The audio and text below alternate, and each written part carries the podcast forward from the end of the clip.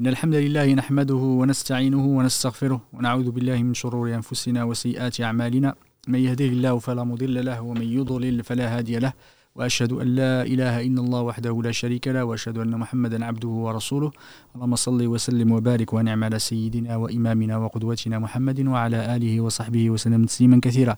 ما بعد فالسلام عليكم ورحمة الله وبركاته.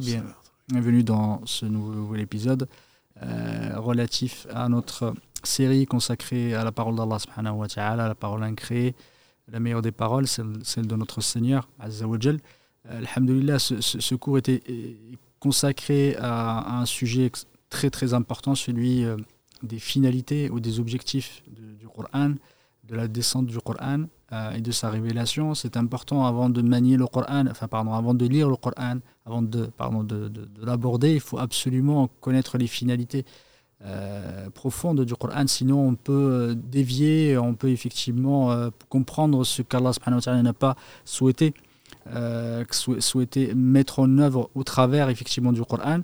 C'est intéressant de, de, voir la diversité, effectivement l'importance déjà de ces finalités, leur diversité et l'impact qu'elles ont extrêmement positif parce que c'est la parole d'Allah qui, qui est venue pour corriger l'humanité qui est venue pour instaurer la religion, qui est venue effectivement pour euh, mettre, en, mettre en place euh, les valeurs, les comportements euh, extrêmement vertueux qui vont dans le sens de la sens de l'intérêt de l'homme et de l'humanité de façon générale. Ce n'est pas seulement pour les musulmans, mais c'est une, miséricorde pour toute l'humanité.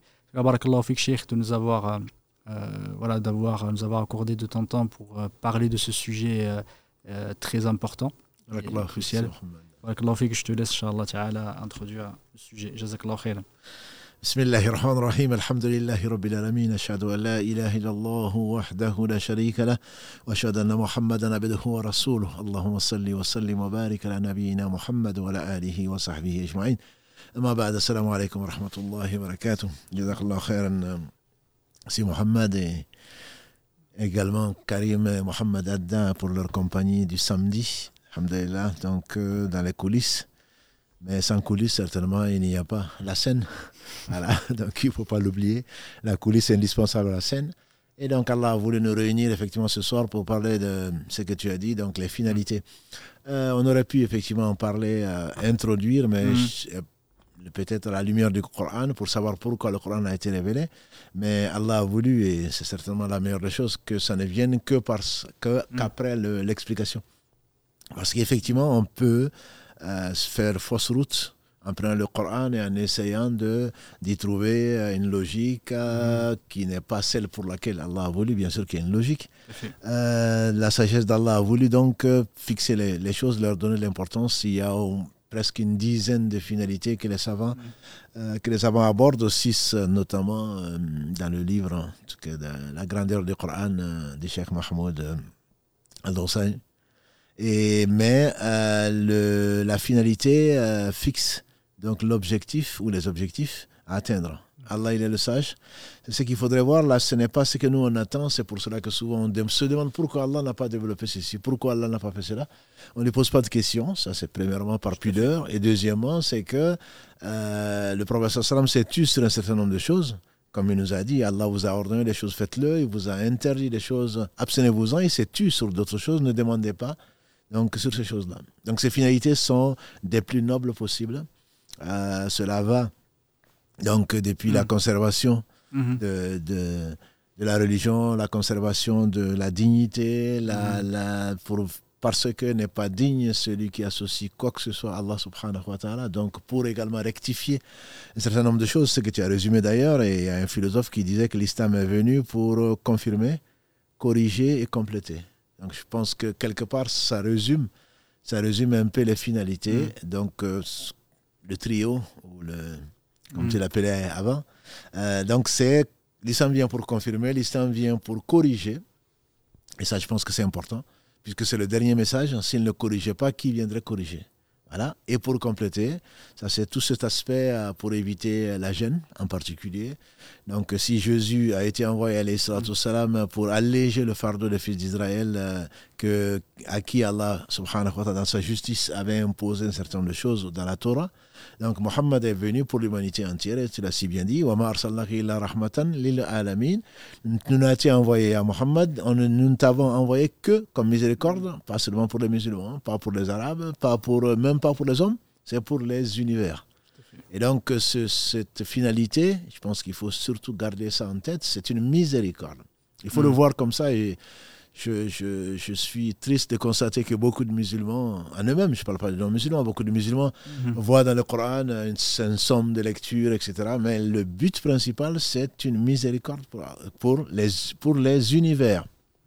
Et ensuite, ce qui également sur lequel peut-être on a un peu insisté mm. ou peut-être qu'il ne faut pas trop développer, c'est, tu l'as dit, une des émissions, c'est un guide.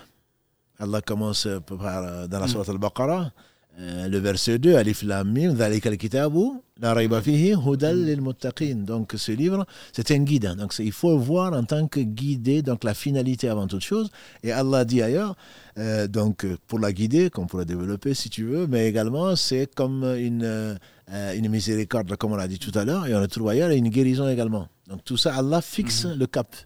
C'est que ce, ce Coran n'est pas venu pour être lu sur les morts, ce Coran est venu pour euh, être compris, pour soigner les cœurs également des deux types de maladies que connaissent les cœurs, donc euh, les maladies des shubuhat et les maladies des shahawat. Donc Allah qui a créé l'homme sait bien entendu tout, et il sait en particulier qu'il y a des ambiguïtés qui vont euh, se mm. mêler, des waswas dont souffrent beaucoup de nos frères, beaucoup de nos sœurs, car nous en préserve et également des tendances, des caprices, des désirs que l'on va vouloir assouvir et, aider en cela, pour ne pas dire pousser en cela par son Satan. Et chacun d'entre nous en a un. Donc voilà, voilà, pour faire le tour, c'est vraiment une rectification de, donc pour corriger, pour confirmer ce qu'on va trouver donc mm. dans, dans, dans, ce que Allah a révélé et qu'il a mis dans la saine nature, donc la fitra, dans laquelle Allah a créé donc, toute chose, qui connaît son Seigneur, qui connaît pourquoi il a été créé, etc. également pour anoblir les fils d'Adam, comme Allah le dit dans de très nombreux versets. Et enfin, peut-être pour connaître le bonheur. Ça, c'est une finalité. Allah ne nous a pas envoyé, comme il dit dans la Surah Taha, Taha anzalna On ne t'a pas envoyé ce livre pour que tu sois malheureux. Donc, c'est vraiment pour le bonheur dans euh, ce bas monde et dans l'au-delà. Et donc euh, ça, il faut le comprendre pour pouvoir aimer euh, ce, livre, aimer l'attribut de la parole de celui qui l'a envoyé sans aucun doute. Voilà, et donc œuvrer effectivement pour connaître le bonheur dans l'au-delà certes, mais avant dans ce bas monde-là. Et, avant effectivement d'aborder vraiment les, les finalités de, du Coran à proprement parler, je voulais revenir sur le terme de finalité. Parce qu'en arabe on appelle maqasid effectivement, ce qu'on a, il y a c'est pas une véritable science, mais ça fait partie de la, des sciences de, de, la jurisprudence qui s'appelle maqasid sharia, les finalités de la législation de la religion. Et quand on va regarder, au fur et à mesure effectivement des finalités, on va voir que il y a une, similitude, une similarité entre les deux. Si tu pouvais juste en parler de, de ces, des finalités euh, grande finalité de la législation de la, de la religion. Effectivement, c'est quand on ne l'a pas compris, tu as mm. raison, je pense que ça rejoint tout mm. à fait euh, les finalités, puisque la loi elle-même, contrairement à ce que certains pensent et la réduisent à de la répression, la, voie et la loi est venue pour protéger le fils d'Adam. Et Allah l'a anobli déjà. Mm-hmm. Allah a le fils d'Adam, comme il est dit entre autres, euh, dans la sourate 17, verset 70. Allah subhanahu wa ta'ala dit qu'il a vraiment anobli le fils d'Adam. Il dit à même à Shaitan, pourquoi tu ne t'es pas prosterné devant celui que j'ai hmm. créé de mes propres mains? Et rien ne lui ressemble. Voilà. Et donc Allah a préféré le fils d'Adam par rapport à beaucoup de ses créatures, celui qui a tout créé sans besoin. Hmm. Et donc il a voulu euh, anoblir et donner des droits à, à, l'humanité, entre guillemets. Hmm. Et en particulier, il a protégé six choses, disent les savants. Cinq, certains d'autres, c'est la vie. Premier, la religion, c'est le plus important. Premier, premier la religion, premier la religion, deuxièmement la vie, troisièmement l'honneur, si on peut l'appeler ainsi, la raison et également la, la raison, l'honneur. La progéniture. La, voilà. Donc la progéniture, on va reprendre. Donc la religion, la vie, oui, l'honneur, les biens Voilà, puisqu'Allah protège également les biens. Donc la progéniture également fait partie des choses que Allah a. Et la raison aussi. Et la raison, et la raison. Ce sont ces six choses que, si on peut résumer ainsi, qui sont les maqasid la sharia. Si Allah a mm. décrété, si Allah a légiféré, c'est pour protéger donc, et pour anoblir, pour faire de l'homme plus qu'une bête, et donc, mm. euh, donc du côté de la raison, et également donc de l'honneur dont on ne peut pas parler pour autre que l'homme. Voilà. Mm. Donc ça, ce sont des choses qui peuvent amener à des excès peut-être, mais c'est la charia est venue pour donc encadrer tout cela et en faisant passer effectivement, comme tu l'as bien dit, la religion qui sans, sans laquelle le monde n'a pas de raison entre guillemets. Allah a tout créé donc pour cela, pour bien qu'il n'ait besoin de rien, c'est ce qui donne le à ceux qu'il aime. Et ça, il faut le redire, même si ça ne plaît pas à tout le monde. Allah donne tout à tout le monde sauf la foi. Donc la religion a été protégée. Allah a rendu la vie sacrée. Et c'est pour cela qu'il est interdit donc de, de sans raison d'attenter hmm. à la vie de qui que ce soit. Et il a comparé, dans ce que l'on sait, hein, dans l'histoire euh, des deux fils d'Adam, il a comparé, celui qui sauve une vie, c'est comme s'il a sauvé l'humanité entière. Celui qui porte atteinte à une vie sans raison, c'est comme s'il avait porté atteinte à l'humanité entière. Sur la 5, verset 32. Donc c'est très très important et que les musulmans comprennent que si et c'est un frère qui le disait d'ailleurs, si Allah nous permet, entre, pour ceux qui ne sont pas végétariens, mhm. même de sacrifier des animaux et de les manger, c'est une permission, ce n'est pas un but en soi. C'est pour cela que même pour chasser, euh, c'est par besoin et ce n'est pas un sport entre guillemets ou un loisir. Je crois que c'est important. C'est important à voir. On ne va pas tuer des animaux ou des oiseaux comme ça pour s'amuser. Pour se faire plaisir. Voilà, pour se faire plaisir. C'est pas un plaisir. Et, leur vie est sacrée également. Mais Allah nous permet d'attenter à la vie pour subvenir donc à nos besoins. Donc il y a ça. L'honneur qui malheureusement euh, ne représente pas grand-chose sur beaucoup, L'honneur dans l'islam est sacré. Et c'est pour cela qu'il a interdit ce qu'il a interdit, subhanahu wa ta'ala, notamment dans la sourate 49, que ce, que ce soit mm. la moquerie, que ce soit la médisance, que ce soit le soupçon, que ce soit, euh, mm. que ce soit tout ce qu'on n'aimerait pas qu'on nous fasse. Donc Allah a encadré tout cela. Et donc pour, euh, pour protéger ça, notamment l'honneur des femmes chastes. Et ça, c'est je ne dis pas que c'est rare, c'est singulier. Je n'ai pas trouvé ça ailleurs. Particulièrement des femmes, même si aujourd'hui on pense mm. euh, que l'islam euh, ne protège pas les femmes, au contraire, parce que Allah a prévu ça parmi les plus grands péchés qui puissent exister. Le fait donc de calomnier les femmes chastes et vertueuses et chastes, ça ce sont des choses. Donc l'honneur dans l'islam est quelque chose d'extrêmement important. Il a également les biens. Les biens sont sacrés, musulmans ou non musulmans. Les biens que Allah a confiés aux uns aux autres, il les a confiés, il va les, ils doivent les utiliser, ils seront jugés sur cela. Donc euh, il y a ça et également il a beaucoup, il a encouragé subhanahu wa ta'ala donc euh, le, la progéniture ou le lignage au travers de choses très simples, la filiation, pour qu'on ne soit pas comme des animaux et que donc ça, ça distingue l'homme de l'animal et le faire de sortir ensemble, faire ce qu'on veut et se jeter, c'est un manque de respect et finalement c'est toute la société qui est corrompue. On, voit les conséquences aujourd'hui dans notre société. Et la raison. La raison, c'est elle qui permet de distinguer l'homme de l'animal.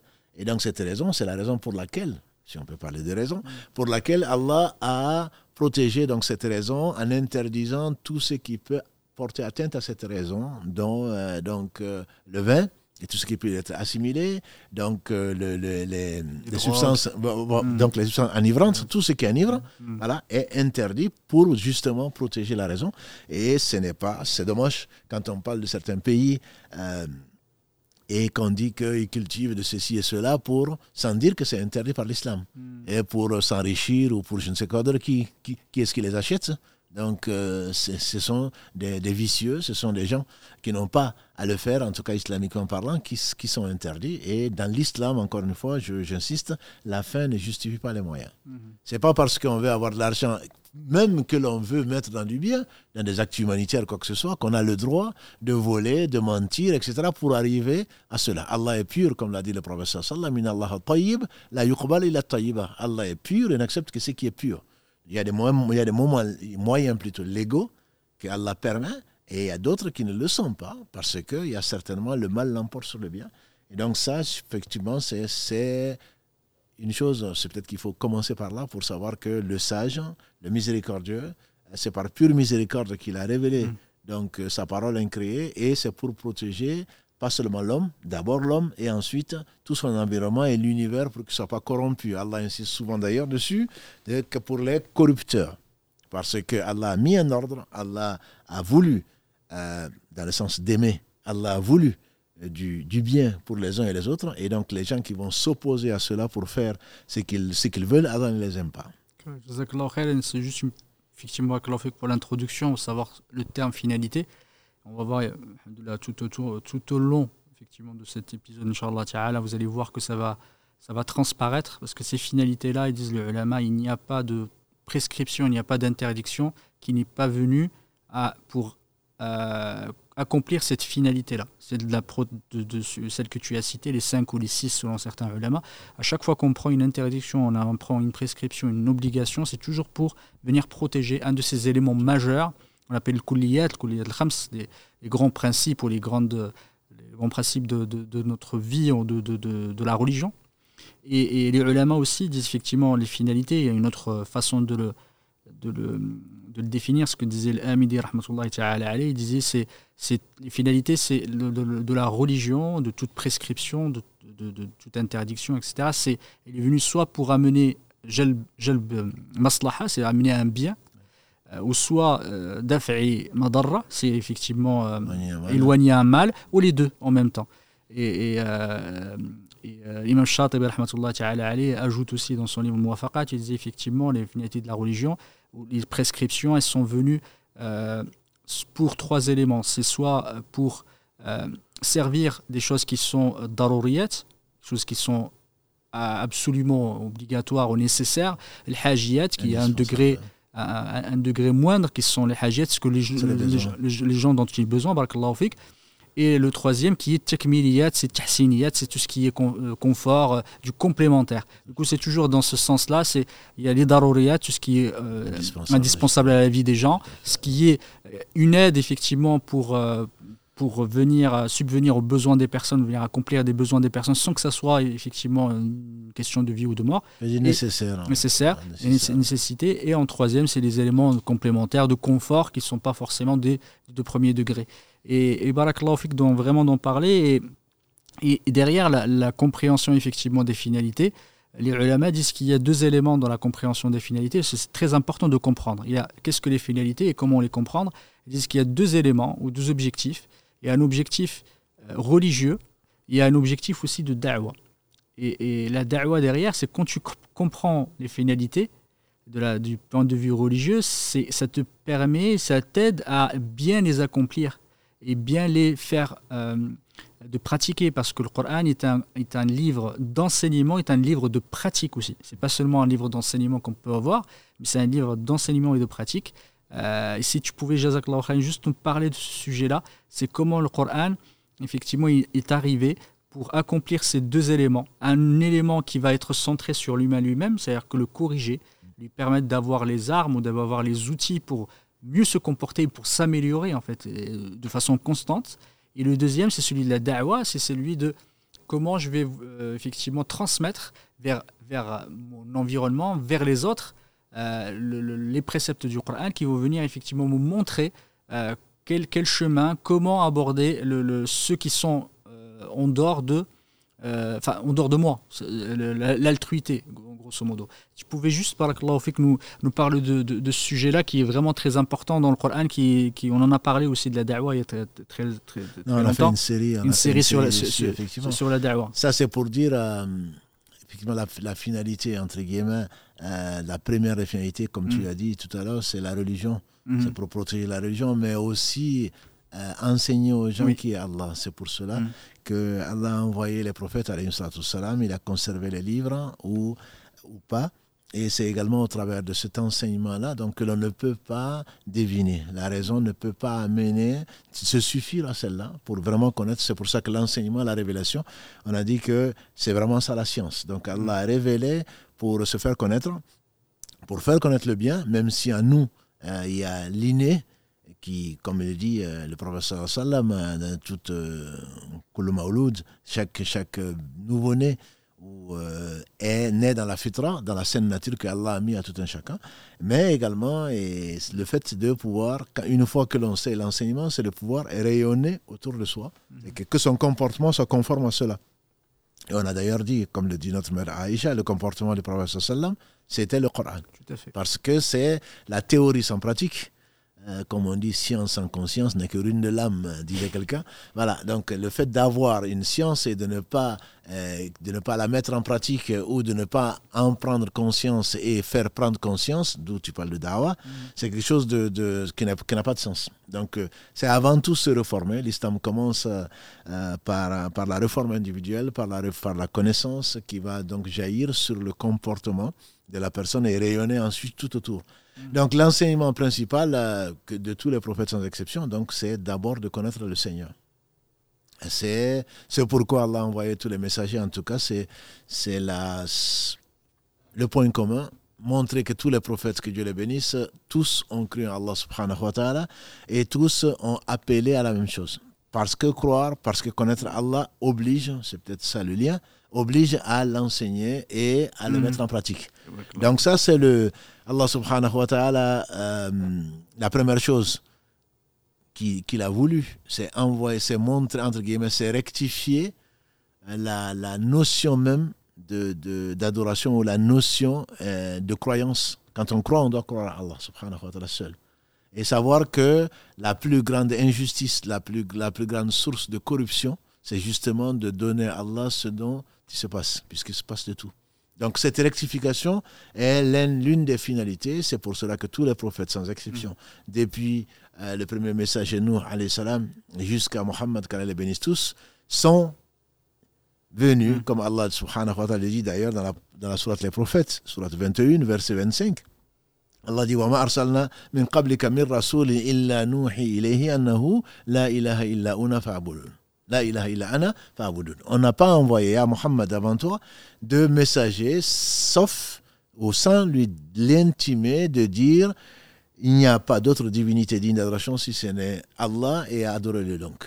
Et donc, contrairement à ce que les prophètes sont venus trouver dans leur peuple, et on sait que depuis Noé, et c'est là où est apparue donc l'association, depuis Noé jusqu'à euh, Mohammed qu'Allah le bénisse, les prophètes pratiquement euh, sont tous venus pour donc enseigner cela, cette vérité première et qui va amener ensuite et qui va impliquer donc de ne pas adorer autre que Allah mm. subhanahu wa ta'ala, de ne pas prendre d'intermédiaire pour atteindre Allah subhanahu wa ta'ala. Et c'est ce qui fait de tous les prophètes des musulmans, c'est qu'ils avaient le même ordre, ils avaient, ils avaient le, même, le même appel qui est le fait d'appeler à Allah seul et de ne rien lui associer qu'Allah te récompense par le meilleur, et c'est vraiment une, très belle euh, on va dire, transition vers le, la première finalité que, dont tu parlais, l'auteur, euh, qu'Allah le, récompense par le meilleur, euh, auteur du grandeur du Coran. Il avait commencé par la première finalité, celle de l'instauration de, de, la religion et de sa préservation. Il disait qu'effectivement, il y avait un triptyque, on va parler encore de triptyque, il disait qu'il y a un triptyque, effectivement, le premier, c'est celui de, de, de la c'est celui du dogme, de la croyance. Le deuxième, c'est celui de la législation. Le troisième étant celui du comportement. Comment on se comporte et des, des, vertus qu'on doit avoir.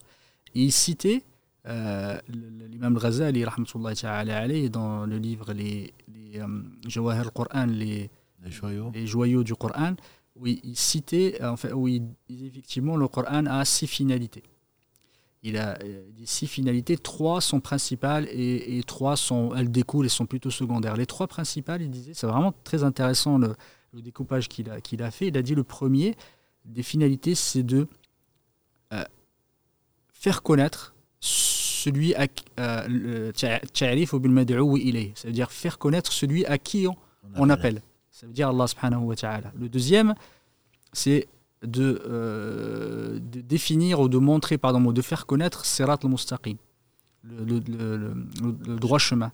Et le troisième, c'est la finalité.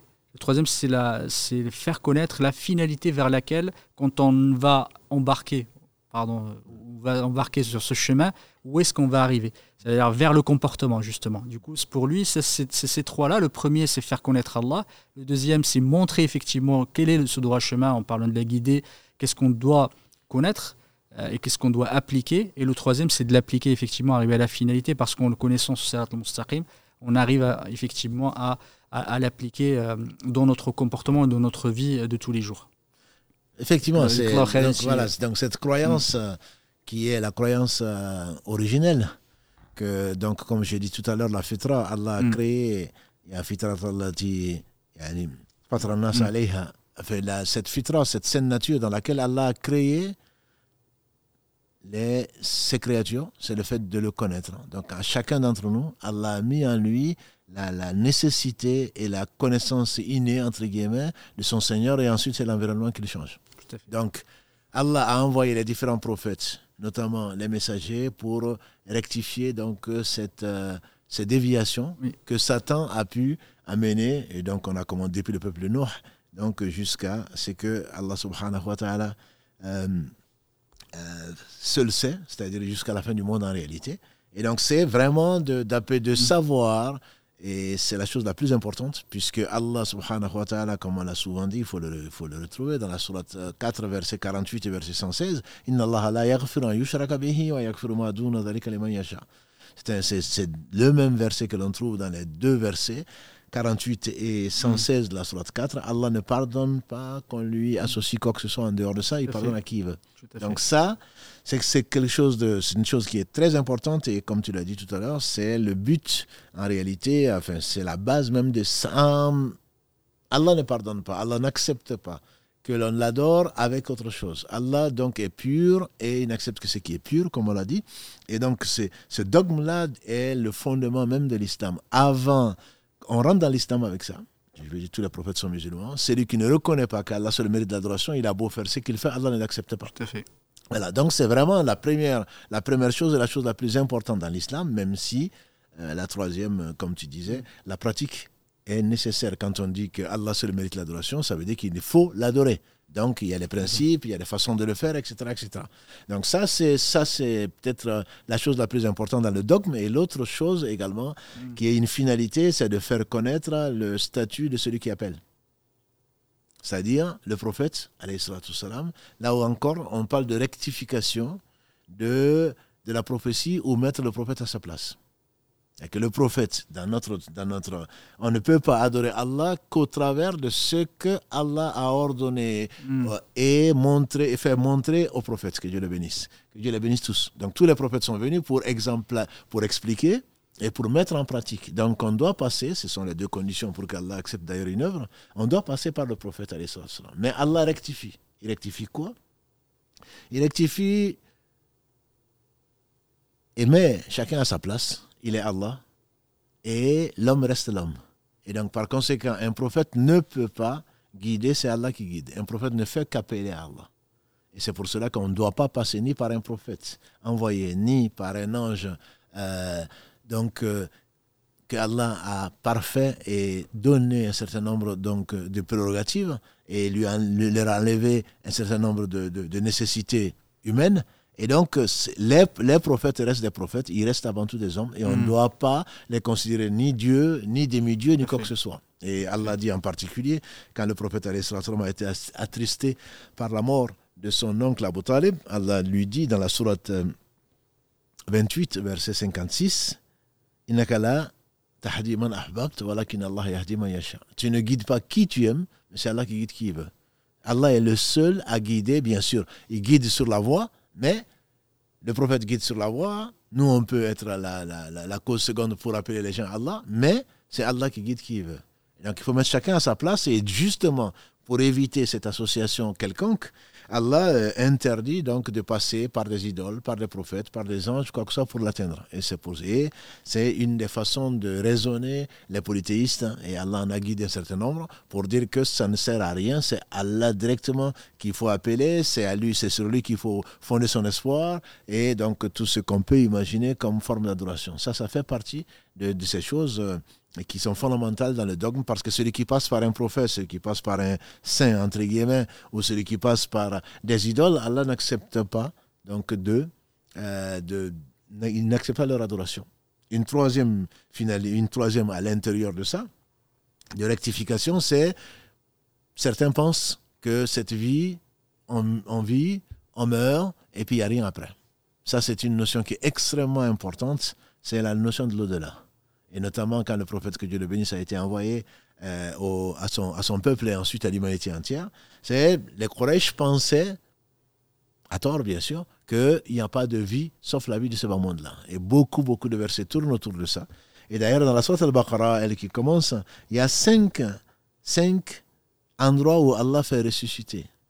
Nous, nous plutôt l'histoire de la ressuscitation donc qu'il qu'il crée subhanahu wa ta'ala entre autres euh, la, la sourate qui porte son nom donc al-Baqarah quand euh, il est avec un membre donc de la de la vache Allah leur a dit de frapper le mort et le mort a été ressuscité. Ça n'a l'air de rien. Les savants disent dans la première des sourates, la plus longue, Allah parle à cinq reprises, et également avec Ibrahim, avec euh, cet homme également qui passe émerveillé ou qui pose des questions entre les versets 258 et 260 de la Sourate al-Baqarah, qui se dit comment est-ce que Allah va ressusciter ceci. Et Allah, à cinq reprises dans la même sourate, nous montre que notre création, euh, pour lui, il suffit qu'il dise soit et la chose elle est.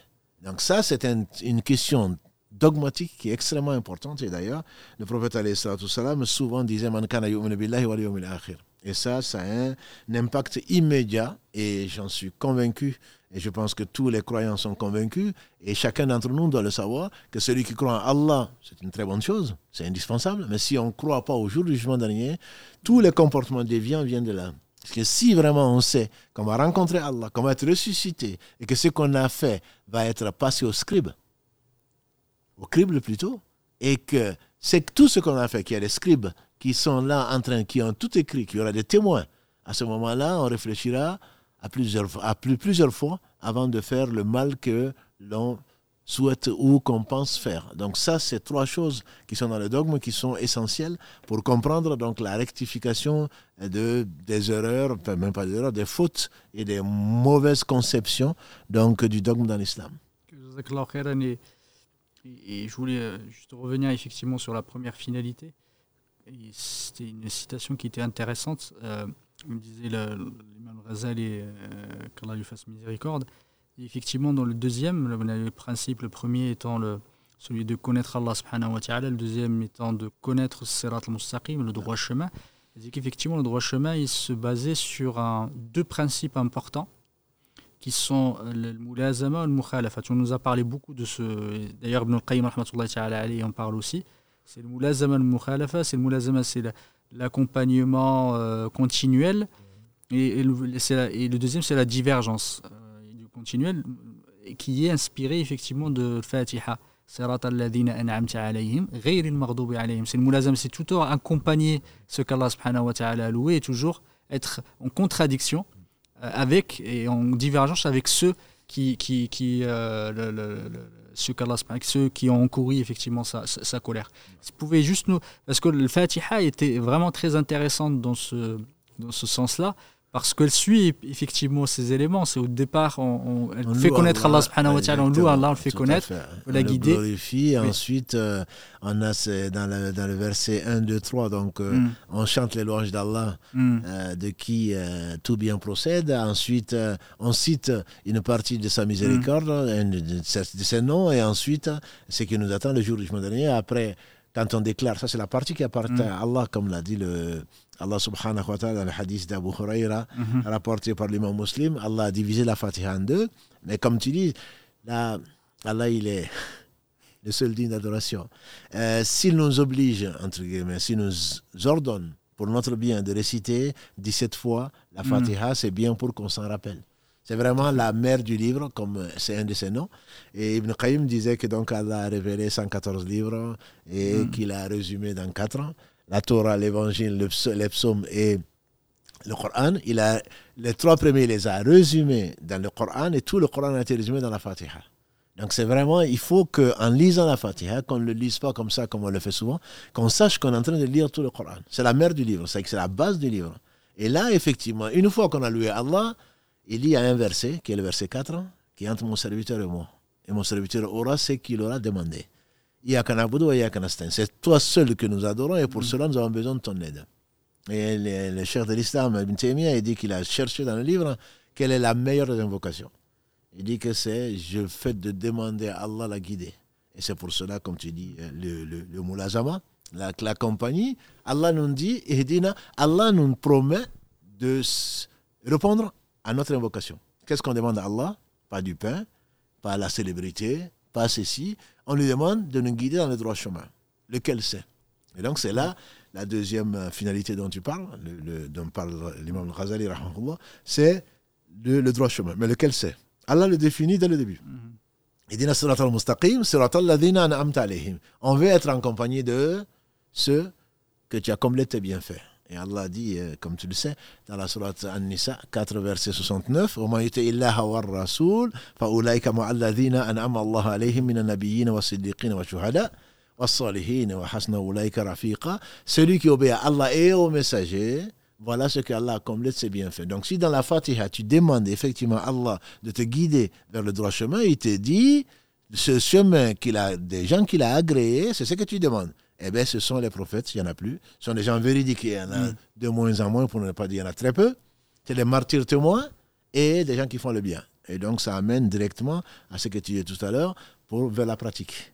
Les gens qui font le bien. Les gens qui font le bien, ce n'est pas les gens qui prétendent faire le bien. Ce n'est pas seulement les gens qui croient en Allah ou qui. C'est les gens qui font le bien. Donc, que, que le Cheikh Saadi, souvent, quand il fasse miséricorde, il disait souvent la science utile avec l'œuvre pieuse. La science, pour qu'elle soit utile, il faut qu'elle soit traduite par des œuvres. Ce n'est pas des prétentions. Moi, je suis croyant, comme on entend. Allah sait que je suis sincère. Mais si tu es sincère, pourquoi tu ne le fais pas? Si tu es croyant, pourquoi tu ne fais pas ce qu'un croyant? Allah dit dans comme une partie du Coran, les croyants sont seulement ceux qui? Alors, vois, prends la sourate Les croyants, la sourate 23, et lis les 11 premiers versets. Si tu corresponds à ça, je te dis tu es croyant. Mais si tu ne corresponds pas à ça, c'est qu'il y a un problème. Donc, il y a effectivement ça, et il y a le mukhalafa, donc l'autre. Et non seulement on demande à Allah de nous guider dans le droit chemin, le chemin de ce qu'il a agréé. On aurait pu, enfin on aurait pu, on n'aurait pas pu, puisqu'Allah ne s'est pas arrêté là.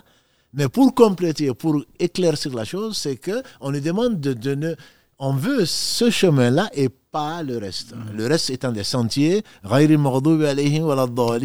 ne souhaite pas, Allah, préserve-moi du fait de d'encolir la colère. Colère de qui? Colère de tous ceux qui peuvent être en colère. Colère d'Allah subhanahu wa ta'ala, colère des anges, colère des hommes pieux. Maghdoub alayhim, c'est ceux qui ont mérité la colère. C'est pourquoi? Parce qu'ils ils ont su ils ont su, ils n'ont pas et ils n'ont pas pratiqué. Donc encore une fois, on retombe dans le triptyque dont tu parles. Il faut de la, il faut de la, de, il faut euh, conforter, il faut confirmer la foi par les bons actes. Voilà. Donc, je ne souhaite pas, ya Allah, être faire partie des gens qui savent et qui ne pratiquent pas. Et non plus me mettre à pratiquer sans savoir. Et donc, ce sont les égarés de tout temps et de tout lieu et de toute religion. C'est les gens qui savent, qui ne savent pas. Moi, je veux bien faire. Allah sait que je suis sincère, donc il ne va pas me châtier. Donc il ne va pas m'empêcher de. Donc pourquoi le donc? Ça, c'est ta raison qui te le dit. Allah te dit voilà la vérité, voilà la révélation, voilà ton bien dans ce bas monde, dans l'au-delà, suis-le. Mais toi, tu dis non, non, non, il y a un autre chemin. Et je n'ai même pas besoin de savoir, en fait. Je fais ce que je fais. Allah lit dans le cœur. Bien sûr, Allah sait que tu n'es pas sincère. Si tu étais sincère, tu reviendras au chemin de ce que ceux qu'il a agréés, donc les prophètes, salam, tous musulmans, tous amené la même chose, l'unicité d'Allah et le bon comportement, où certains ont été tellement sincères qu'Allah les a appelés des véridiques, c'est qu'ils n'avaient absolument pas de doute, c'était vraiment les yaqin, ils, étaient, ils avaient la certitude et d'autres ont pour cela l'enseigné, d'autres ont donné leur vie pour cela, et enfin, d'autres ont suivi donc ce chemin-là, chemin de bien. Et donc, c'est effectivement la, deuxième catégorie ou la deuxième finalité dont tu parles. C'est vraiment le droit chemin. Il n'y en a pas deux, il n'y en a pas trois, il y a un seul. C'est As-Sirat al-Mustaqim, le chemin droit en dehors duquel il n'y a que des sentiers. Ce chemin droit doit, comme tu as dit, nous amener obligatoirement au comportement et à la pratique, celle qu'Allah a voulu et celle qui est venue pour parfaire le bon comportement. Le prophète est venu pour parfaire le bon comportement. Et le Coran étant, est une constitution, est, une, est un mode d'emploi. Certains, certains appellent même que le droit chemin, c'est le Coran. C'est l'une des, explications. Exactement. Et c'est très important de le comprendre, c'est qu'il est venu effectivement parfaire ces bons comportements, que ce soit dans, les, dans la pratique, que ce soit dans les habitudes qu'on a, que ce soit dans les interactions, dans les transactions qu'on a, hein. dans les croyances, etc. Et c'est très important de le voir dans la pratique parce que les gens ne voient pas parfois du Coran. C'est pour ça que je voulais insister sur ce point avant qu'on soit sur les autres. Parfois, on voit dans le Coran que un, livre à lire. Effectivement, je le lis pour avoir les hasanats, effectivement, qu'Allah subhanahu wa ta'ala leur accorde et qu'Allah bénisse tous ceux qui l'ont lu.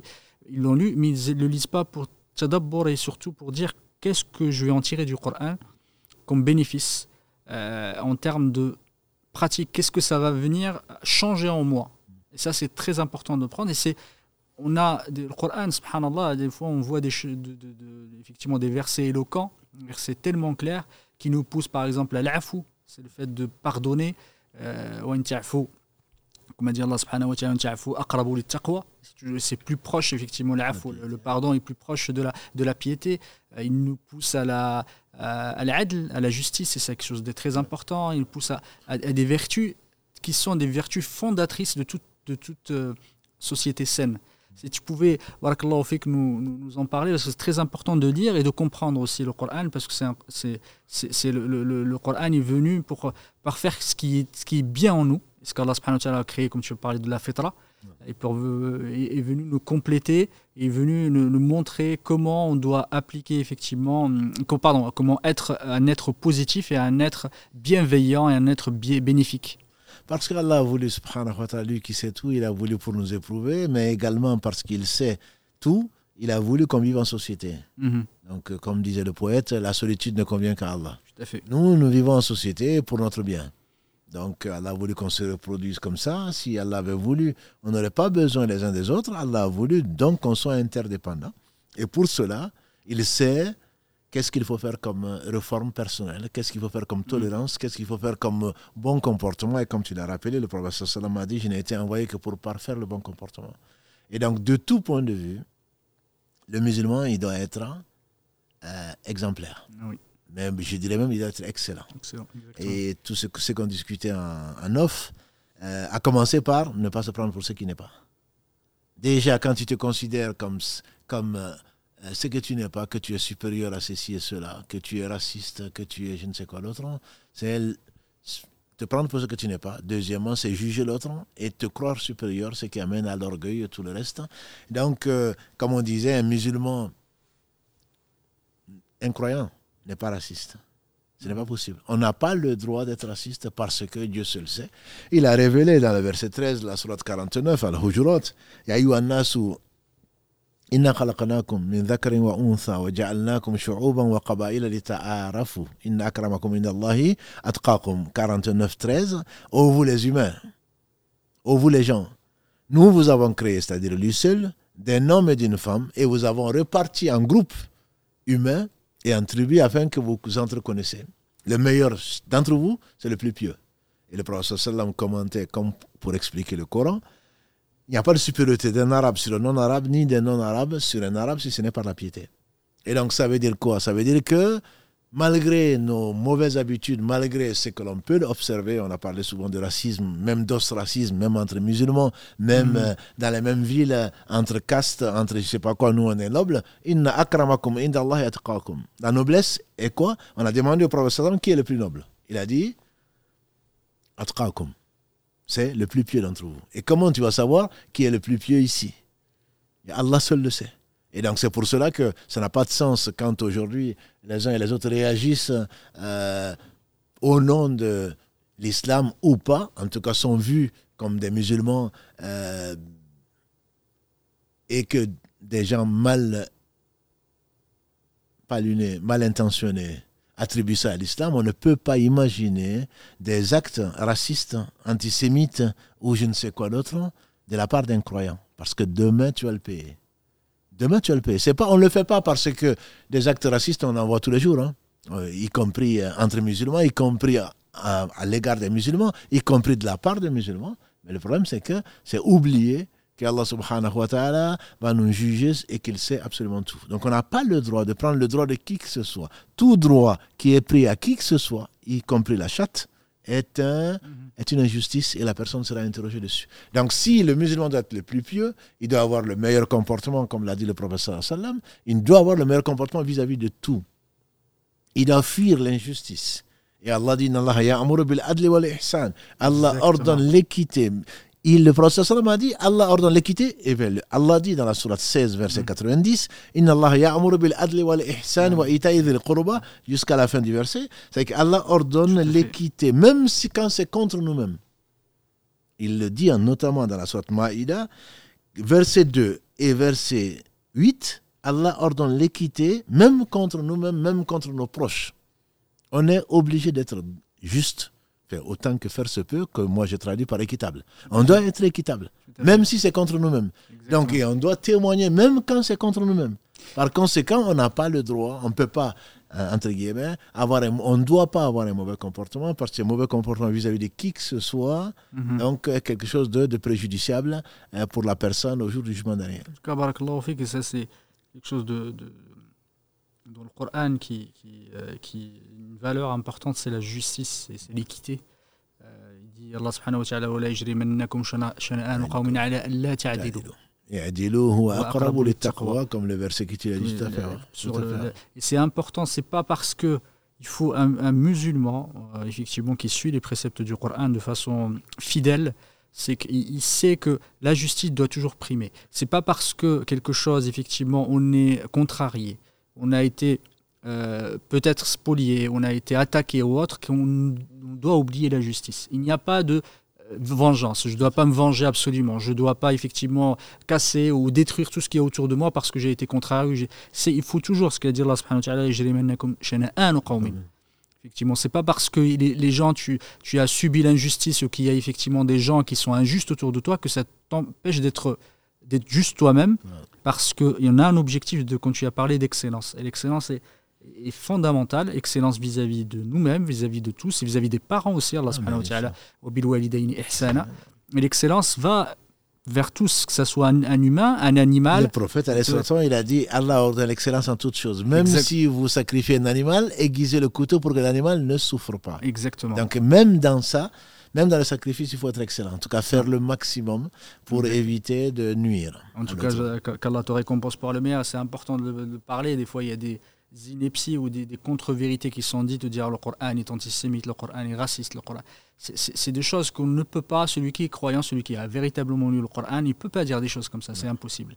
Le, Coran était, est venu effectivement euh, abolir toutes ces différences, qu'elles soient des différences culturelles, des différences, euh, les différences, c'est pas le fait de les annihiler complètement, mais que ça soit pas euh, ça qui nous lie. C'est pas, pas le critère. C'est pas le critère de, de, de, celui de la transcendance vers Allah subhanahu wa ta'ala, celui de la croyance. Effectivement, être, on est tous unis, on est tous croyants, et c'est pas parce qu'on ne croit pas que forcément on ne respecte pas. Allah subhanahu wa ta'ala parle bien des gens du livre. Il a dit, euh, effectivement, quand on, leur. Euh, j'ai oublié le terme en français. Euh, quand on, s'adresse en fait aux gens du livre, on s'adresse de la meilleure façon. Effectivement, c'est Exactement. Et ça, c'est important. C'est important quand on s'adresse aux autres. Et, les gens du livre ont été cités. Tu as parlé de Moussa, qui a été, qui c'est un des prophètes les plus cités. C'est le plus. C'est le plus cité, dans le Coran. On parle des Banu Israël. On a parlé effectivement de tous les prophètes parce qu'on reste, on, les aime. Ce sont des prophètes d'Allah subhanahu wa ta'ala. Ils sont venus consacrer la volonté d'Allah subhanahu wa ta'ala sur cette terre. Ils sont venus transmettre les messages d'Allah. Il y a un verset qui dit d'ailleurs que c'est c'est celui qui fait des distinctions, entre guillemets. Je, je crois en certains prophètes et pas d'autres. Allah mm. dit voilà les vrais les vrais mécréants. Exactement. Donc un musulman ne peut pas, sur les 124 000 prophètes euh, mm. que, que, que, donne la tradition, les 315 messagers, dire je crois à 314 et pas au 315e. Donc celui-là, c'est vraiment le mécréant. Et Allah, dans, le, dans, dans, de nombreux versets, dit justement que le peuple de Thamoud, le peuple de Nuh, le peuple de Intel ont démenti les prophètes. Pourtant, ils n'ont démenti qu'à leurs prophètes. C'est que nous, là, nous faisons ahadim on ne fait aucune distinction entre, une distinction j'entends par là, Allah a fait des degrés, et des distinctions, mais nous ne, disons pas, nous mm. croyons à un prophète et pas à un autre. On croit à tous les prophètes sans exception, et d'ailleurs, c'était un point, c'est un article de la foi. Euh, l'autre principe, si on a parlé effectivement de, tu as parlé tout à l'heure de la rectification des, du dogme et, de, et des croyances. Euh, tu as parlé euh, justement de, la croyance en Allah subhanahu wa ta'ala, de l'unicité de, l'unicité d'Allah subhanahu wa ta'ala qui, qui, est fondamentale. Celle aussi des comment de consacrer le finalité des prophètes à travers, de la révélation, à travers la révélation qu'Allah subhanahu wa ta'ala leur a, leur a confiée pour, la, pour la transmettre là, on parle de le Coran euh, dans l'idée que certains parfois voient la religion comme étant une religion de, contrainte, que seulement de contrainte. Il n'y a que de la contrainte. Et il faut dire que le Coran est venu pour euh, les finalités saraf al-haraj, c'est effectivement enlever, la gêne. Enlever la gêne, Si tu pouvais nous, en parler. Ben, bon, on peut parler de versets, hein, de, mm. de, versets de versets. Allah subhanahu wa ta'ala, entre autres, s'agissant du jeûne par exemple, euh, euh, que ce soit le verset 184 ou 185, Allah permet, entre guillemets, de, de, de, Il dit dans le verset 185 en particulier, Allah ne veut pas pour vous de la gêne, il veut la facilité. Mais ce n'est pas le seul verset. Allah subhanahu wa ta'ala nous fait réciter tous les soirs pour ceux qui appliquent cette sunna ou ceux qui lisent la fin de la Surah Al-Baqarah, le dernier verset de 186, Rabbana sina aqtana, wa la tahmil alayna isran kama hamaltahu wa lalladina min qablina, ne nous charge pas, ô Allah, d'une charge comme tu as chargé les précédents. Et effectivement, Allah subhanahu wa ta'ala a déchargé donc cette communauté, il lui a facilité les choses. Les versets sont très nombreux pour, pour nous le prouver et surtout, quand on regarde l'esprit et la finalité, quelque part, comme, comme on l'a défini, quand tu prends le verset 91 de la surat euh, Tauba, Allah dit il n'y a pas de harash pour le, pour le malade, pour, le, pour l'handicapé, pour ceci, on le retrouve de tout point de vue. La salat, pour ne prendre que celui-là, tu fais la prière parce que tu es malade, parce que tu ne peux pas. Prier debout, tu pries assis. Tu ne peux pas prier assis, tu pries couché, tu es en voyage. Allah subhanahu wa ta'ala te permet de réduire la prière, même de l'assembler. Le jeûne, c'est pareil. Est-ce que le jeûne est une obligation pour quelqu'un qui ne peut pas supporter? Non. Allah le permet. Et hmm. même pour une personne qui est une personne qui est âgée, Allah permet de nourrir un pauvre. Tu prends euh, la zakat, n'en parlons pas. C'est une poignée de gens qui peuvent. Hmm. Allah n'a pas dit d'aller travailler pour payer la zakat. Tu prends le hajj, manisata ilayhi sabila. C'est lui qui Allah ne dit pas il faut absolument faire le hajj. Il dit celui qui en a les moyens. Donc ça, de, ce, de tout point de vue, on retrouve donc ces versets et d'autres pour dire que euh, Allah a facilité pour cette communauté.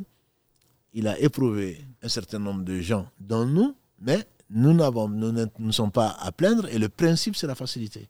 Mm. Aïcha, notre mère, elle disait que le prophète n'a jamais levé la main sur une femme, ni sur un esclave chaque fois qu'il a eu à choisir entre deux choses licites, il a toujours choisi la plus facile. Et il a ordonné de faciliter et de ne pas compliquer. Et donc celui qui prend la voie contraire, forcément, c'est la religion qui va le casser. Mais le principe de la religion, c'est vraiment de faciliter. Effectivement, la, législation dans le Coran est venue, effectivement, euh, c'est une législation qui est pratique. Qui, euh, c'est elle vient aussi dans pour arriver effectivement à ces finalités, elle passe par la parole et par les actes. Et Allah subhanahu wa ta'ala, c'est très bien, hein, il n'y a rien qui lui est caché, et c'est tout. Euh, c'est tout, Allah subhanahu wa ta'ala, que derrière ces, paroles et ces, ces, prescriptions, euh, que ce soit sur la parole ou sur les actes, il y a des contraintes, effectivement. Mais Allah subhanahu wa ta'ala dit également, il sait Allah wa ta'ala dit effectivement dans que euh, l'humain a été créé faible. Et il sait très bien les limites.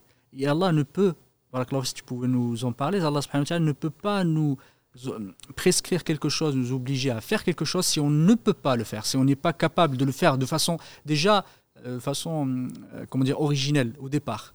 Avant même de, de dire la fal haraj, etc. Tout ce qu'Allah nous a demandé de faire, on est dans la capacité de le faire. Tout à fait, absolument. Je pense que c'est important. Euh, et le verset que tu as cité mm. de la sourate, effectivement, Nisa, verset 28, Allah allège nos, nos les prescriptions mm. ou les, les, les, les ordres qu'il nous donne, il le permet d'alléger parce que l'homme a été créé faible créé faible. Et ce verset 286, la surat al-Baqarah,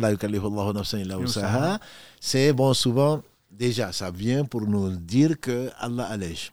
Mais ce qu'il faut savoir, c'est que si Allah avait voulu, il nous aurait demandé plus. Et Allah, tout ce qu'il a demandé, on peut faire plus. C'est pour cela que sa miséricorde l'emporte et que celui qui jeûne, par exemple, euh, ou la bonne action plutôt, est récompensé de 10 à de 10, euh, est récompensé de 10 à 700 fois, voire plus. Donc si Allah avait voulu, il nous aurait demandé de jeûner tous les jours. Et il y a des gens qui le font, mais ils sont obligés de le faire. Allah nous demande de jeûner que un mois, et pour celui qui peut, etc., etc. Donc si Allah ordonne une chose, la prière, il a, il a ordonné 50 prières par jour. Et ce n'est pas, ce n'est pas, ce n'est pas pour, pour tester le prophète sa foi, etc., puisqu'il sait. Et le prophète sallam, ça n'est retourné. Il est parti avec 50 prières par jour. Il n'a pas dit Seigneur, c'est trop. Parce que si Allah dit 50 prières, c'est que je peux le faire. Il va me faciliter aussi. Parce que je ne peux le faire. Tu ne peux le faire que grâce à Allah. Le prophète sallam, Allah l'a fait rencontrer Moussa, il a fait va-et-vient. Mm. Finalement, Allah l'a réduit et ça l'a facilité également à cinq prières. Chaque prière sera récompensée dix fois. Et celui qui jeûne le mois de Ramadan, qui le fait suivre par six jours, Allah subhanahu wa ta'ala le, récompense comme s'il avait jeûné toute l'année. Ce que tu dis, il faudrait que si Allah te, t'ordonne une chose, c'est que c'est faisable. Et c'est le plus beau, enfin, moi, ce que je trouve extrêmement beau, c'est que quand Allah va te demander de faire ça, et tu, tu, tu, tu, tu tergiverses, il te le reprend. Et Ibrahim, c'est le père des musulmans, Allah lui demande d'abandonner son fils. Ah non, c'est pas possible. Dans un endroit désertique. Il le fait et Allah s'occupe de lui. C'est qu'on peut le faire. S'il avait voulu, il n'aurait même pas eu d'enfant. Il lui demande ensuite de sacrifier ce fils. Mais parce qu'il sait que Allah ne fait que le meilleur et que Allah, s'il l'ordonne, c'est qu'il doit le faire, il ne se pose pas de questions. Il veut le faire et Allah dit c'est bon maintenant.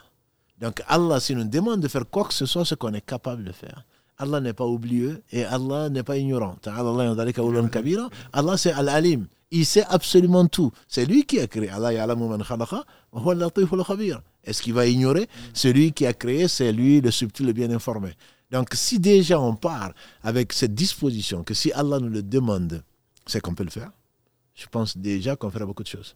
Ah non, non, c'est pas possible. On ne peut pas prier maintenant, euh, entre guillemets, en 2023. Et comment on va faire? Et comment on pourrait faire ça? C'est que tu doutes de la sagesse d'Allah subhanahu wa ta'ala. Et deuxièmement, si Allah te le demande, c'est que non seulement tu peux le faire, mais en plus c'est pour toi. Allah, il est celui qui se passe de tout. Et donc, quand tu vois ça, c'est un cadeau, c'est une occasion que Allah te donne pour te rapprocher, parce que c'est lui qui rapproche, et il va te faciliter également.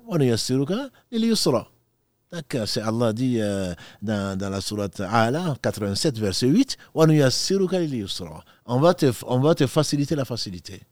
On va te faciliter la facilité. Non seulement elle est facile, mais Allah va te la faciliter encore. Et combien de gens l'ont vécu? Quand on voit un tigre en papier, non mais je ne pourrais pas faire ça, moi je ne pourrais jamais. Non, si Allah le dit, c'est que tu peux.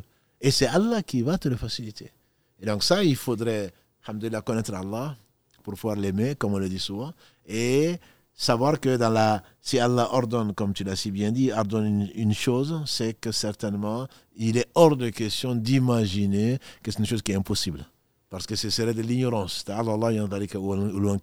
Ce serait un manque de sagesse. Et Allah, bien sûr, c'est le sage parfait et c'est l'omniscient. Et en citant effectivement ce, ce verset les, les ulama disent que euh, quand on, lit le Coran de façon complète, on voit qu'il y a deux façons qu'Allah subhanahu wa ta'ala met la facilité. C'est soit c'est une promesse, Allah subhanahu wa ta'ala dit qu'il il va y avoir une législation qui va amener cette facilité, justement dans ce verset où effectivement on va t'amener la facilité. Et, les deuxièmes sortes de versets, c'est ceux qui vont euh, vraiment amener la facilité sur des éléments particuliers, soit, soit ils vont complètement enlever la gêne, ou soit ils vont euh, le, verset va l'enlever de façon partielle. Du coup, c'est déjà croire en, cette promesse-là qu'Allah subhanahu wa ta'ala va toujours nous faciliter. Allah subhanahu wa ta'ala, euh, quand il nous ordonne quelque chose, c'est pour notre bien. Quand il décide quelque chose, Allah subhanahu wa ta'ala, c'est pour notre bien. Et, c'est toujours comme ça, effectivement. Toujours, il faut s'attendre tout le temps à cette promesse-là de la facilité.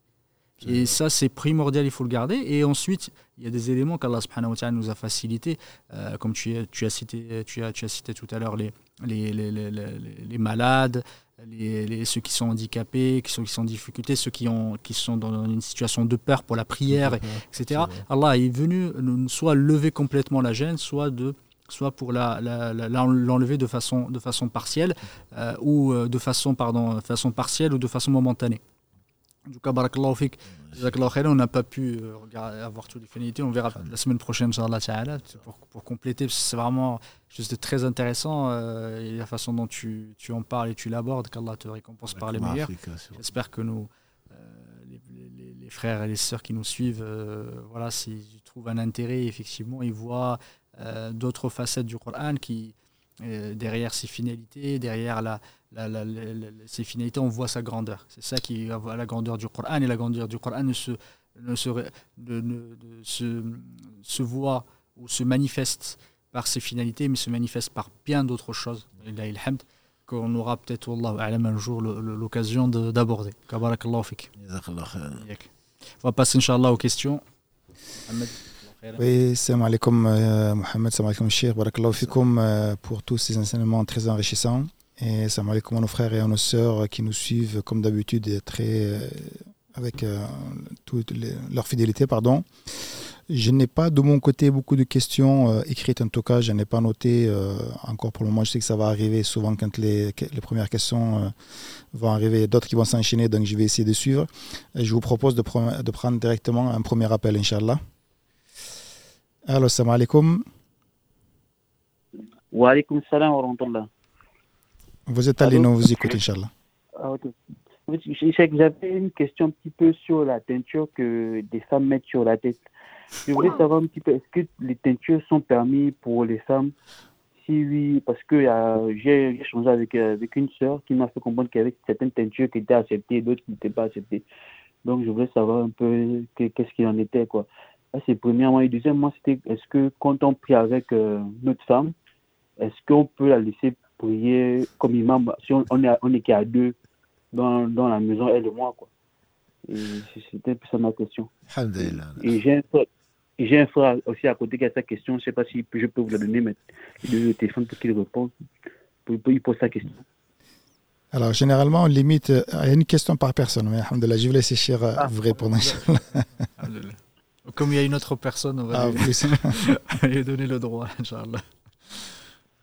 Non, par rapport à la teinture, la teinture, Alhamdulillah, Allah permet à l'homme comme à la femme de s'embellir. Simplement, la teinture qui est interdite, elle est connue, c'est la teinture noire.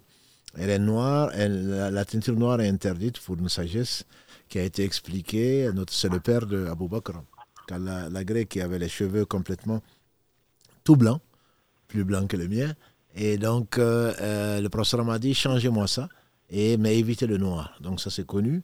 Euh, mais la teinture est faisable. On peut effectivement se teindre les cheveux, mais à condition d'éviter le noir et bien sûr à condition de les exposer et également de faire des teintures mélangées comme le font souvent les jeunes ou je pense que c'est plutôt les, garçons qui le font plus que les filles. Ils ont plutôt tendance à, uniformiser. Donc, mettre des mèches de telle couleur, d'autres choses, c'est pour le moins déconseillé, pour ne pas dire c'est interdit. Après, le, si tu veux faire diriger euh, ta femme la prière, après, c'est quelque chose qui ne correspond pas à, ce qui a été enseigné par le prophète euh, L'homme est l'imam, donc il dirige la prière de ses, de, de ses confrères et de ses consoeurs, donc quand il y en a, et c'est à toi de diriger. Si vraiment tu ne sais pas le faire, alors que chacun, entre guillemets, euh, fait sa prière de son côté. Et si tu es complexée par ce qu'elle sait du Coran, c'est elle lit, Inch'Allah, avec cette bonne intention, il se peut que tu aies la même récompense ou elle aussi la même récompense, mais on ne peut pas inverser les rôles dans l'islam. C'est vraiment le prophète sallam nous a incité donc à, faire le meilleur et c'est l'homme qui est l'imam et la femme qui suit, même si, euh, même c'est aussi vrai pour les, pour les jeunes. La plupart des savants, je pense qu'on a déjà parlé de ça, la plupart des savants disent que pour une prière obligatoire, euh, notamment quelqu'un qui, euh, hmm. qui est conscient mais sans, sans être pubère, ne peut pas diriger une prière obligatoire. Ça, c'est la plupart des, écoles, en tout cas la plupart des savants.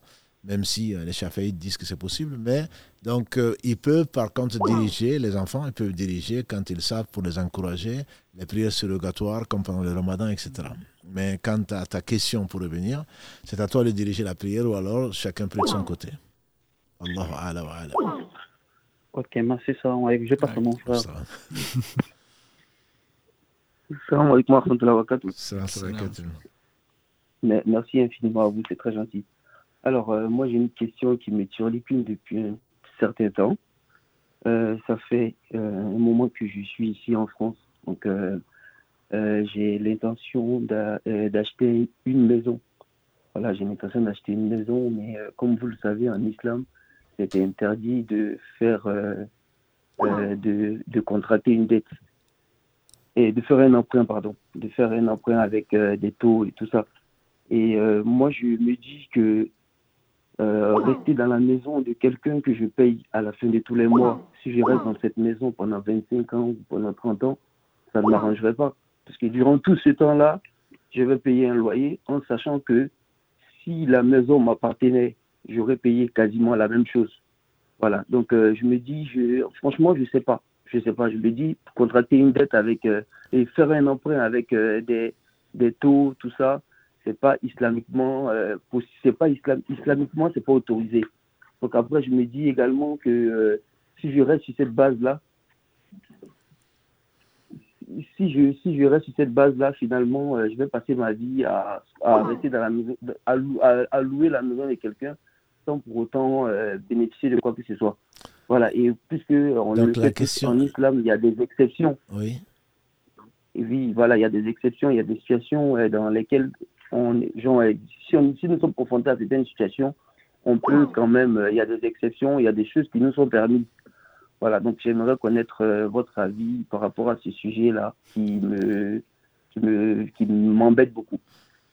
Euh, je vais donner la parole à Si Mohamed qui a déjà répondu plusieurs fois. Juste ce que je veux te dire, c'est que c'est pas une question d'opinion, c'est pas une question de, une question de révélation.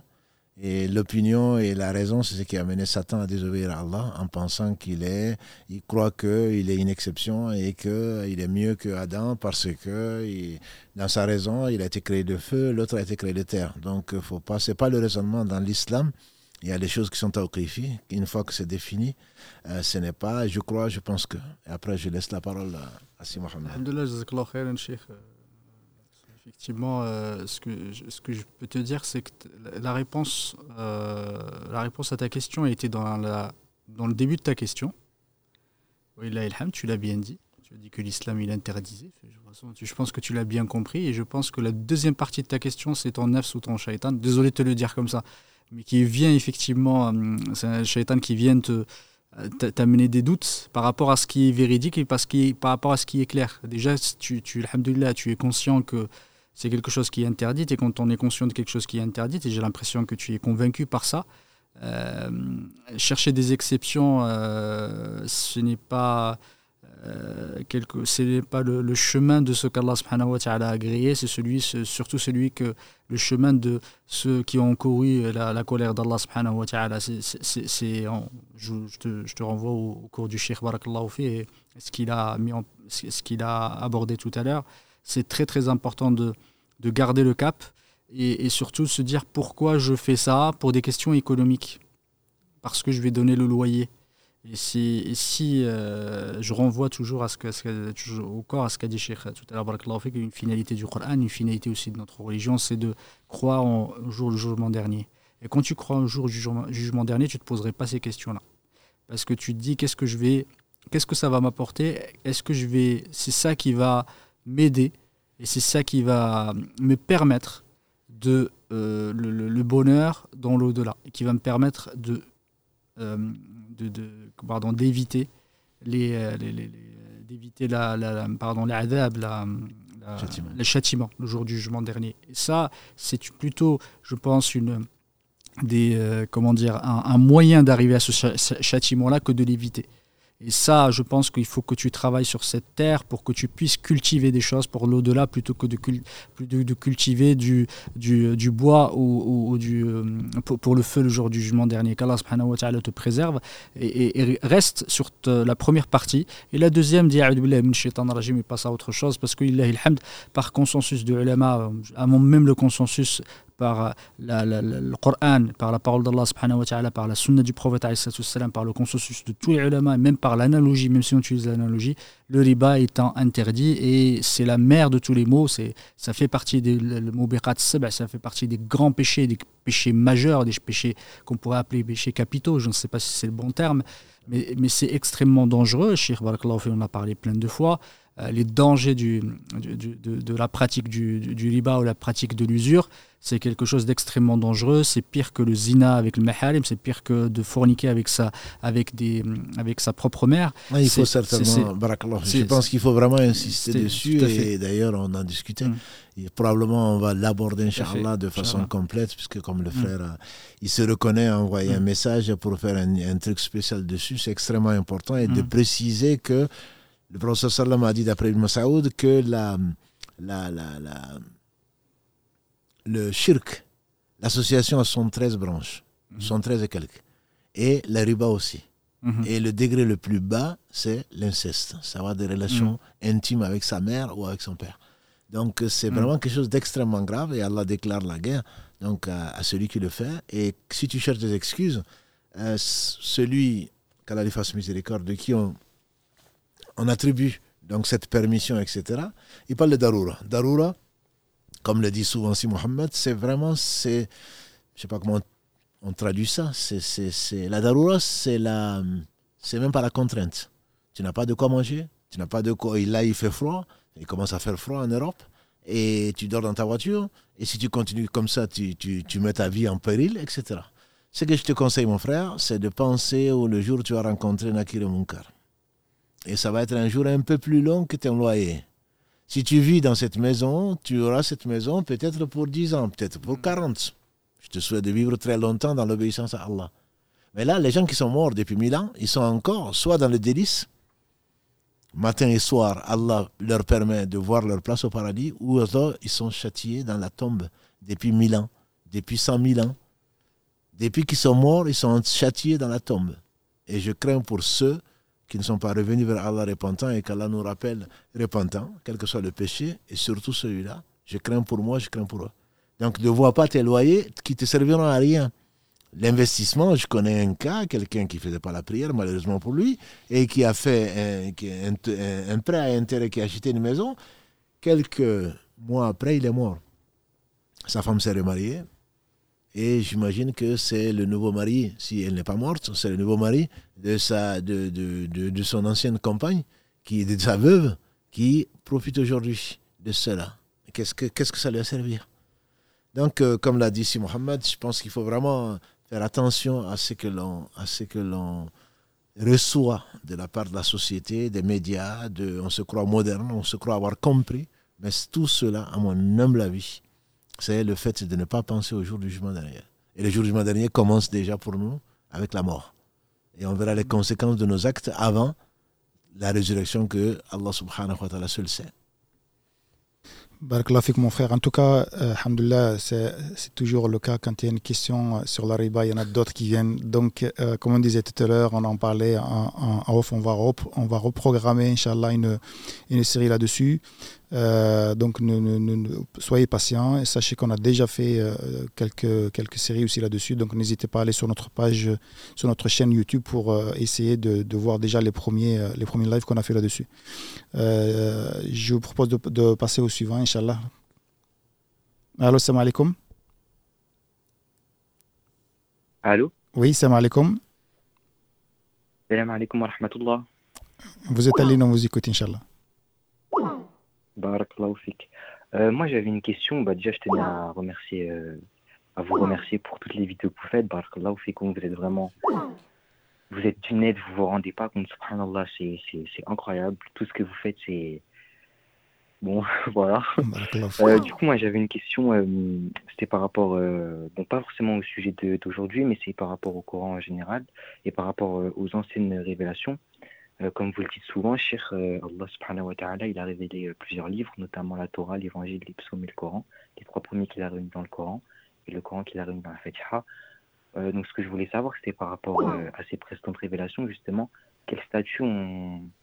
quel statut elles ont aujourd'hui? On sait que malheureusement, il y en a certaines qui ont été altérées. Quel statut elles ont aujourd'hui? Et quelle relation, je ne sais pas si on peut dire ça comme ça, on doit avoir avec elles? Est-ce qu'on a le droit de les étudier? Est-ce qu'on a le droit de de s'y intéresser, parce qu'on sait aussi que le nom du prophète euh, alayhi wa sallam, était mentionné dans les anciens écrits. Donc est-ce que ça intrigue un peu en fait de savoir qu'il y avait d'autres révélations, donc savoir est-ce qu'on peut les, les étudier et s'y intéresser? Voilà les encouragements et Barakallahu pour la question. Elle est importante. Elle est importante comme toute question peut-être, mais celle-là est particulièrement importante puisque le Coran revient. Le Coran parle beaucoup, beaucoup de la Torah où Allah a mis une miséricorde, une lumière. Allah insiste dessus. L'évangile, pareil, pour confirmer la Torah. Et comme tu l'as dit, dans, dans, ces, dans, dans ce qu'Allah a voulu, il a tous les prophètes, sans exception aussi, sans exception, autres que celle que Mohammed tous les prophètes avant Mohammed ont été envoyés à leur seul peuple. Allah a voulu éprouver les fils d'Israël et Allah sait qu'il les a éprouvés. On ne peut pas imaginer. C'est pour cela que je pense qu'en lisant le Coran, on ne peut pas ne pas euh, admirer le courage et des prophètes et les croyants avec eux, les croyants des fils d'Israël. C'est terrible. C'est vraiment terrible quand euh, on voit les enfants, quand on met au monde des enfants et qu'on prend les garçons, qu'on les tue, qu'on prend les filles, on, les met, on les met en esclavage, etc. C'est vraiment terrible. Allah dit souvent, il y a dans ça une épreuve terrible, dit, dit Allah. Mais Allah a voulu que ces livres, même s'ils n'avaient pas été touchés, ne concernent qu'un moment et un peuple. Allah a voulu, comme on a dit tout à l'heure, confirmer ce qui avait de ce qui est resté, c'est-à-dire l'unité d'Allah subhanahu wa ta'ala, le dogme, et corriger ce qui a pu arriver de la main de, de la faute des gens, et compléter la religion dans le Coran. Un jour meilleur qu'aujourd'hui, le prophète salam, il a vu Omar ibn Khattab, l'agré, avec une feuille de la Bible, on l'appellerait aujourd'hui la Bible. Il savait lire Omar. Il s'est mis en colère. Et pourtant, le prophète sallam, quand il se mettait en colère, il se mettait en colère que pour Allah. Il a dit Wallahi, ou l'équivalent, ou par celui qui détient mon âme dans sa main. Si Moussa, Moïse, le troisième plus grand prophète, si Moïse était là, il n'aurait pas d'autre choix que de me suivre. C'est-à-dire que, comme on a dit, Allah a mis la Torah, il a mis l'évangile dans le Coran. Et si Mohammed l'a rappelé, le prophète le plus cité dans le Coran, c'est Moussa. Si tu veux rechercher l'histoire de Moussa, et il n'y a eu aucun rabbin ni aucun scientifique de du temps du prophète sallam, même après, à remettre en cause les récits de, des fils d'Israël et de Moussa en particulier que l'on retrouve dans le Coran. Tout ce que tu trouves ailleurs, tu vas le trouver dans le Coran. Par contre, ce que tu risques, c'est de lire des choses dont la conformité est à démontrer avec le Coran. C'est la raison pour laquelle je ne dis pas dans un débat euh, avec euh, les gens qui se réclament de tel et tel livre, ça c'est possible. Pour cela, il te faut être compétent. Mais en dehors de cela, si ce n'est pas dans un débat, pas une polémique d'ailleurs, nous ne promiquons pas. Voilà tout il a dit, euh, c'est Mohammed, voilà tout al-kitab illa billati ahsan. Illa ladina zalamu minhum. Allah, c'est la sourate 29, la sourate, donc l'araignée, al-Ankabut, et ne discute avec les gens du livre que de la meilleure façon, sauf les injustes parmi eux. Donc il n'y a pas à polémiquer. Vous avez votre livre, nous avons le nôtre, nous sommes convaincus. Quand le professeur Salam est arrivé à Médine, quand il a trouvé les Juifs en train de jeûner à qu'est-ce qu'il a dit? Il a demandé pourquoi. Il dit parce que c'est le jour où Allah a sauvé Moussa. Et combien de temps, combien de versets? Dizaines de versets, Allah parle de cet événement-là. Et le prophète Salam nous a ordonné de jeûner ce jour avant que le mois de Ramadan soit une obligation pour nous. Et ensuite, il leur a dit, nous avons plus de droits que vous de vous réclamer de Moussa. Ça veut dire que pour nous, Moussa, c'est un modèle, que dis-je? C'est l'un des meilleurs hommes que la terre a porté. Mais si Moussa était là, certainement il m'aurait suivi parce qu'Allah a voulu que ce soit le seul des prophètes.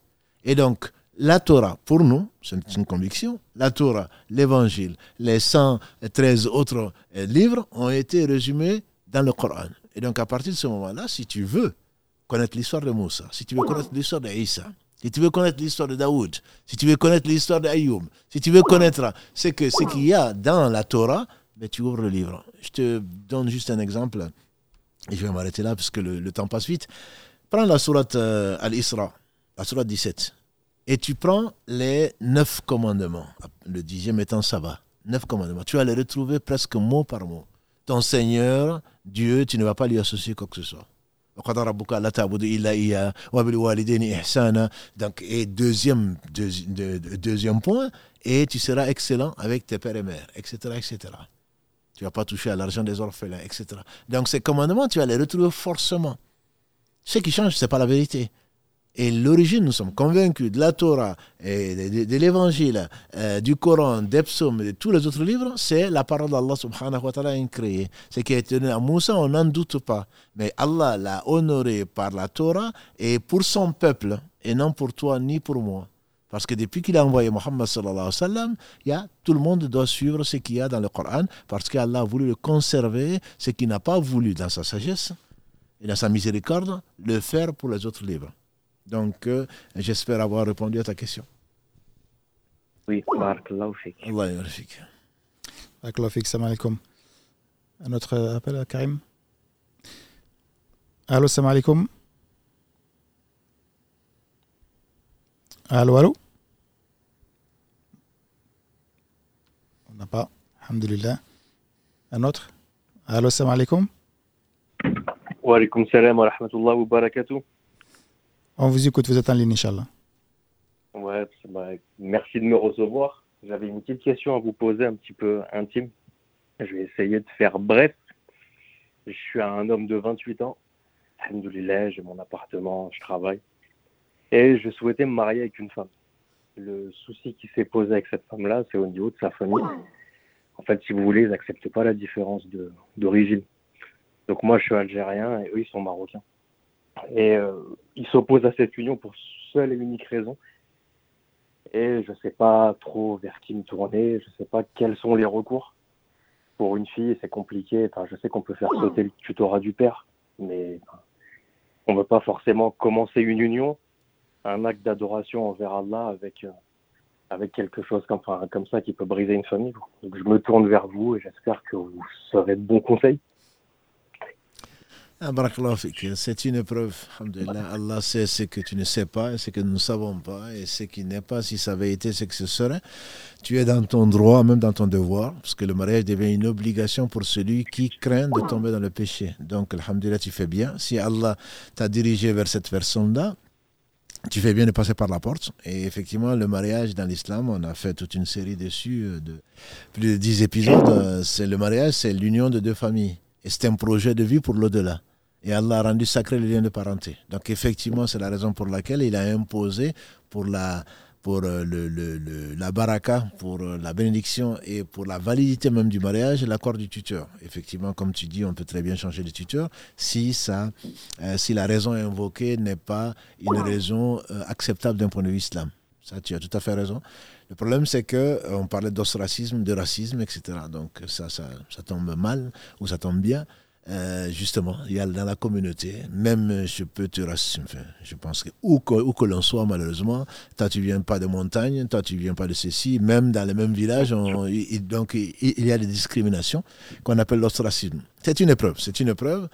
Euh, la première chose, c'est ce que tu as dû faire, certainement, c'est invoquer beaucoup Allah. S'il y a du bien dedans, s'il y a du bien dedans. Parce qu'on pense, 216, la Surat al-Baqarah, ya'lamu antum. Je pense qu'il faut vraiment être confiant et savoir que si vraiment Allah n'a pas voulu ça tout de suite, c'est que il est patient et il sait tout. Donc il faut invoquer Allah s'il y a du bien dedans. Ne sois pas comme ce Malien qui a dit oh Allah, donne-moi cette femme s'il y a du bien dedans. S'il n'y a pas de bien dedans, mets du bien dedans et donne-la moi quand même. Je l'ai rencontré et en fait, il était, malheureux parce qu'il a demandé à Allah, si, même s'il n'y a pas de bien, qu'Allah mette du bien qu'il lui donne. Bon, aujourd'hui, je ne sais pas qu'Allah le réforme et qu'il réforme ce couple. Donc il ne faut pas tenir absolument à la personne, il faut tenir à Allah, il faut tenir à sa religion. Je pense qu'il ne faut pas séparer effectivement une famille. Je pense qu'il faut faire beaucoup d'invocations et Allah sait, nous on ne sait pas. C'est pas qu'elle n'est pas bien, c'est pas que toi tu n'es pas bien. Mais dans l'union des deux, il se peut quelque chose de mauvais. Il se peut. Voilà. Deuxièmement, je pense que ce n'est pas la peine d'arrêter. C'est un projet. Donc, je pense qu'il faut passer par son frère, passer par son grand-père. Moi, j'ai déjà marié euh, un, couple. J'ai déjà marié une sœur et un frère, alors que le beau-père, entre guillemets, ne voulait pas. Peut-être pour des mêmes raisons, en tout cas des raisons qui ne sont pas bonnes. Et je lui ai dit, est-ce que tu as parlé à son grand-père? Il me dit non. J'ai dit, parle-en à ton grand-père. Il en a parlé et le grand-père dit, c'est moi qui vais être le tuteur de ta fille, parce que c'est ma fille avant tout. Et le père a assisté, le grand-père également a assisté, donc au mariage. Passe par son grand-père, enfin qu'elle passe plutôt par son grand-père, par son mmh. oncle, par sa tante, par des amis de, du, père, pour essayer de l'en dissuader parce qu'il est injuste. Il prend un critère qui n'est pas le critère de l'islam.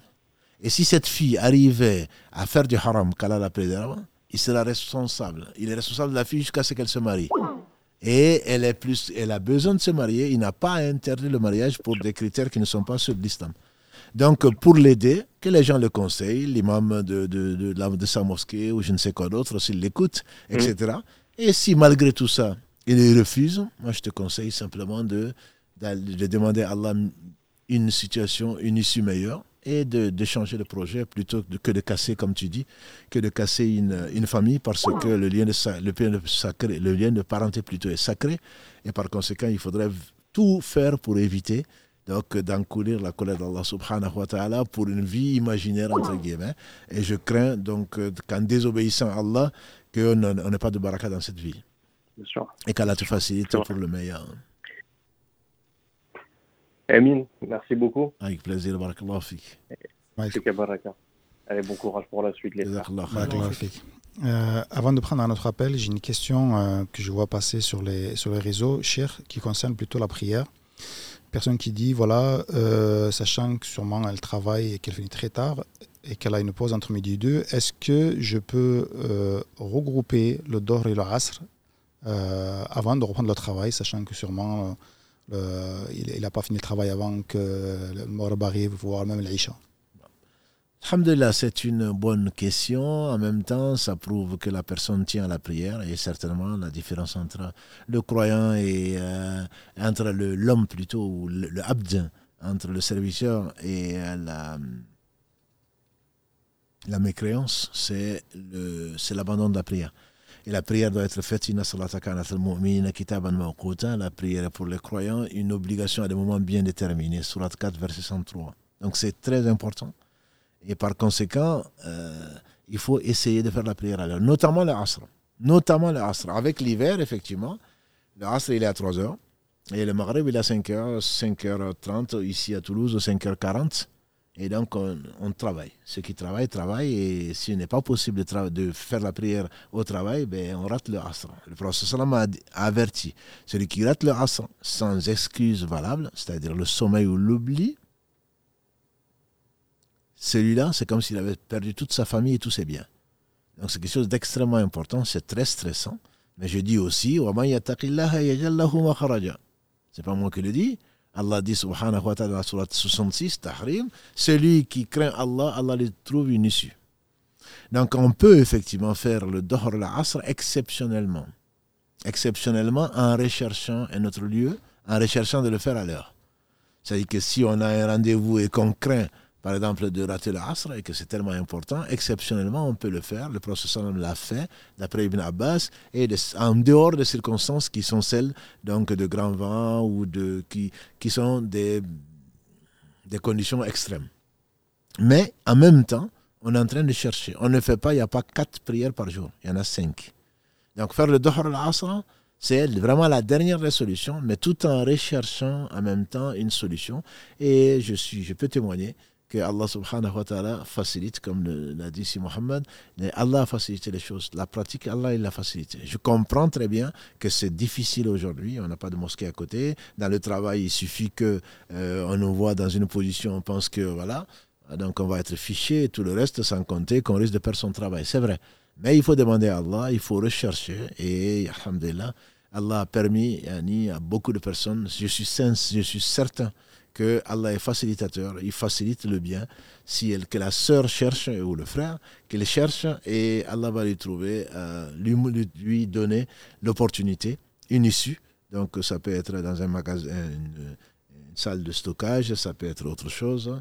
Et là, contrairement à ce que d'autres disent, ce n'est pas voler le travail que de prier à l'heure. Parce que nous n'avons pas été créés pour travailler, nous avons été créés pour adorer Allah subhanahu wa ta'ala, quitte à ce qu'on travaille plus ou qu'on prenne moins de vacances, tout simplement, pour être juste, qu'on prenne moins de vacances, mais qu'on fasse quand même sa prière à l'heure. Et Allah est le facilitateur. Qu'Allah subhanahu wa ta'ala facilite à toutes nos sœurs, à tous nos frères qui euh, s'accrochent à ce pilier et quel pilier de l'islam. Amin, On prend notre appel. Allô, salam alaikum. Juste, juste avant, avant, savoir que les gens ne l'interprètent pas. Juste peut-être après. Oui, vas-y, vas-y. Après, tu, tu, tu, tu rectifies, Inch'Allah. Oui, salam alaikum, on vous écoute, Inch'Allah. Wa alaikum salam. Euh, excusez-moi, je voulais poser une question sur. Euh, j'ai un petit problème en fait. Euh, ça concerne un peu des litiges que j'ai avec quelqu'un. Allô Vous m'écoutez? Oui, oui. Et en fait, quand je me rends dans les mosquées, en fait, cette personne rentre en relation avec des imams à la mosquée là-bas. Les images de mon caméra, les images de la caméra est captées avec la complicité des certains imams pour dire que je suis venu dans la, mosquée pour faire des problèmes. En réalité, je suis la victime. J'ai sollicité à plusieurs reprises euh, des imams pour qu'ils puissent euh, parler à ce monsieur. Ils ont refusé. Mais finalement, ils se sont mis de côté de monsieur qui est en train de me causer des problèmes. Et je suis la victime, j'ai déposé plainte. Et ils ne se sont pas mis de mon côté, mais ils se sont mis de côté de le monsieur qui est en train de me persécuter. J'aimerais demander l'intervention de l'imam euh, s'il peut parler sur ça. Bon, je sais que dans le Coran, souvent Dieu dit qu'il est du côté des, des, euh, des opprimés ou de, c'est pas un truc comme ça, pas des oppresseurs. Bon, la plupart des imams savent bien que je suis la victime parce que je les ai montré certaines plaintes, et ce que le monsieur m'a fait.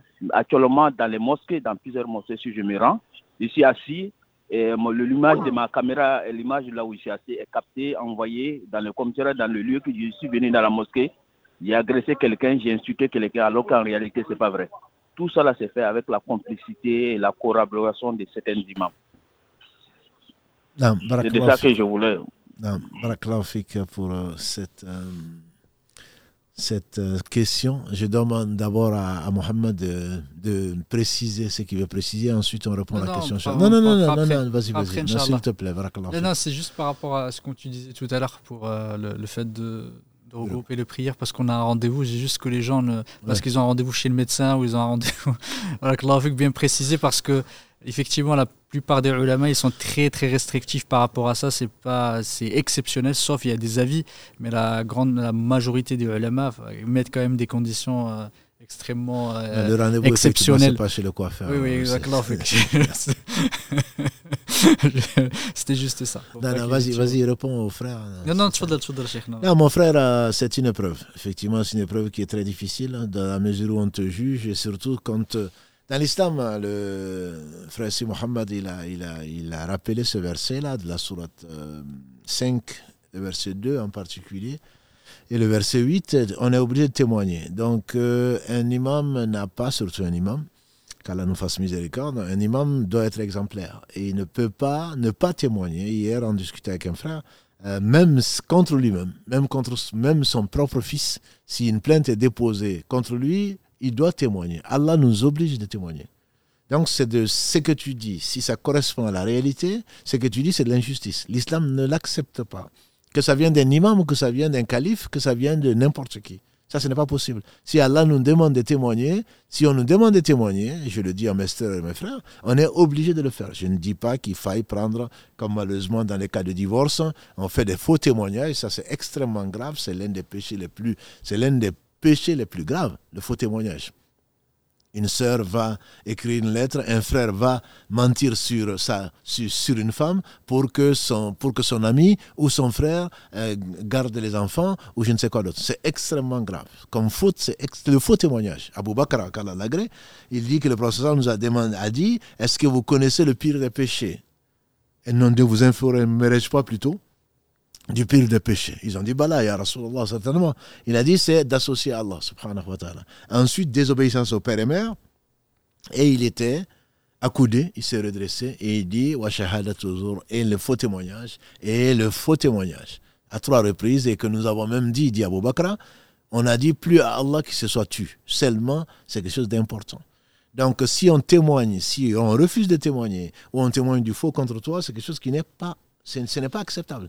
Il n'y a aucun verset, il n'y a aucun hadith qui leur permet de le faire. Maintenant, ce que moi je peux te conseiller, mon frère, c'est de prier.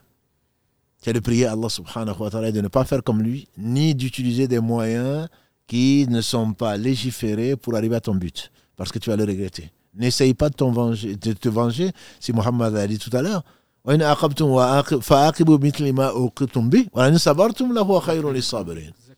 Allah dit subhanahu wa ta'ala, si vous vous vengez, ne dépassez pas la limite. Et si vous patientez, c'est mieux pour les patients. Donc prie Allah subhanahu wa ta'ala de te venir en aide. Et je suis sûr qu'il entend parfaitement. Et je suis sûr que sa promesse est vraie. Ton Seigneur a dit, votre Seigneur a dit plutôt, appelez-moi, invoquez-moi et je vais vous répondre. Donc même si c'est après un certain temps, il va te répondre, il va te donner ton droit ici et ou dans l'au-delà. Donc, il est clair qu'il faut dénoncer des, des, des, imams, entre guillemets, qui soient imams ou pas d'ailleurs, hein, des attitudes qui sont injustes, il faut les dénoncer, on n'est pas d'accord. Et si la loi te permet de porter plainte, il faut porter plainte pour avoir ton droit. Il ne s'agit pas, bien entendu, d'inventer, mais pour avoir ton droit. Et ensuite, il faut patienter, il, faut, il ne faut pas utiliser euh, des moyens fallacieux pour arriver à un but, même si le but peut être noble. Dans, on a dit déjà, même peut-être dans cette émission, dans l'islam, la fin, la, la fin ne justifie pas les moyens. C'est pas parce que j'ai raison que je vais utiliser un moyen qui est interdit pour arriver à ça. Ça, ce n'est pas permis. Par contre, je peux utiliser tous les moyens qui me sont euh, offerts pour arriver à rétablir la vérité et qu'Allah subhanahu wa ta'ala te facilite et t'assiste dans, dans, dans ton épreuve. Ah, merci beaucoup, ouais, Imam. On enchaîne sur le, le, le prochain, euh, prochain appel, euh, Karim. Allô, salam alaikum. Allô, salam alaikum. Allô, alaikum salam. Oui, je voudrais poser une question au cher. Allez-y, on vous écoute, Inch'Allah. Euh, oui, alors c'est au sujet des, des ablutions. Euh, j'ai un petit souci, moi, au niveau de, de la vessie. Et euh, du coup, voilà, quand je fais mes ablutions, je, peux, je, je, peux avoir, on va dire, encore un petit peu d'urine qui sort, même des fois pendant ma prière. Et du coup, je voulais savoir est-ce que mes ablutions étaient valides et est-ce que ma prière était valide et où est-ce qu'il y avait une solution pour il n'y a, pas, il a pas de problème sans solution. Les savants disent qu'il n'y a que des solutions.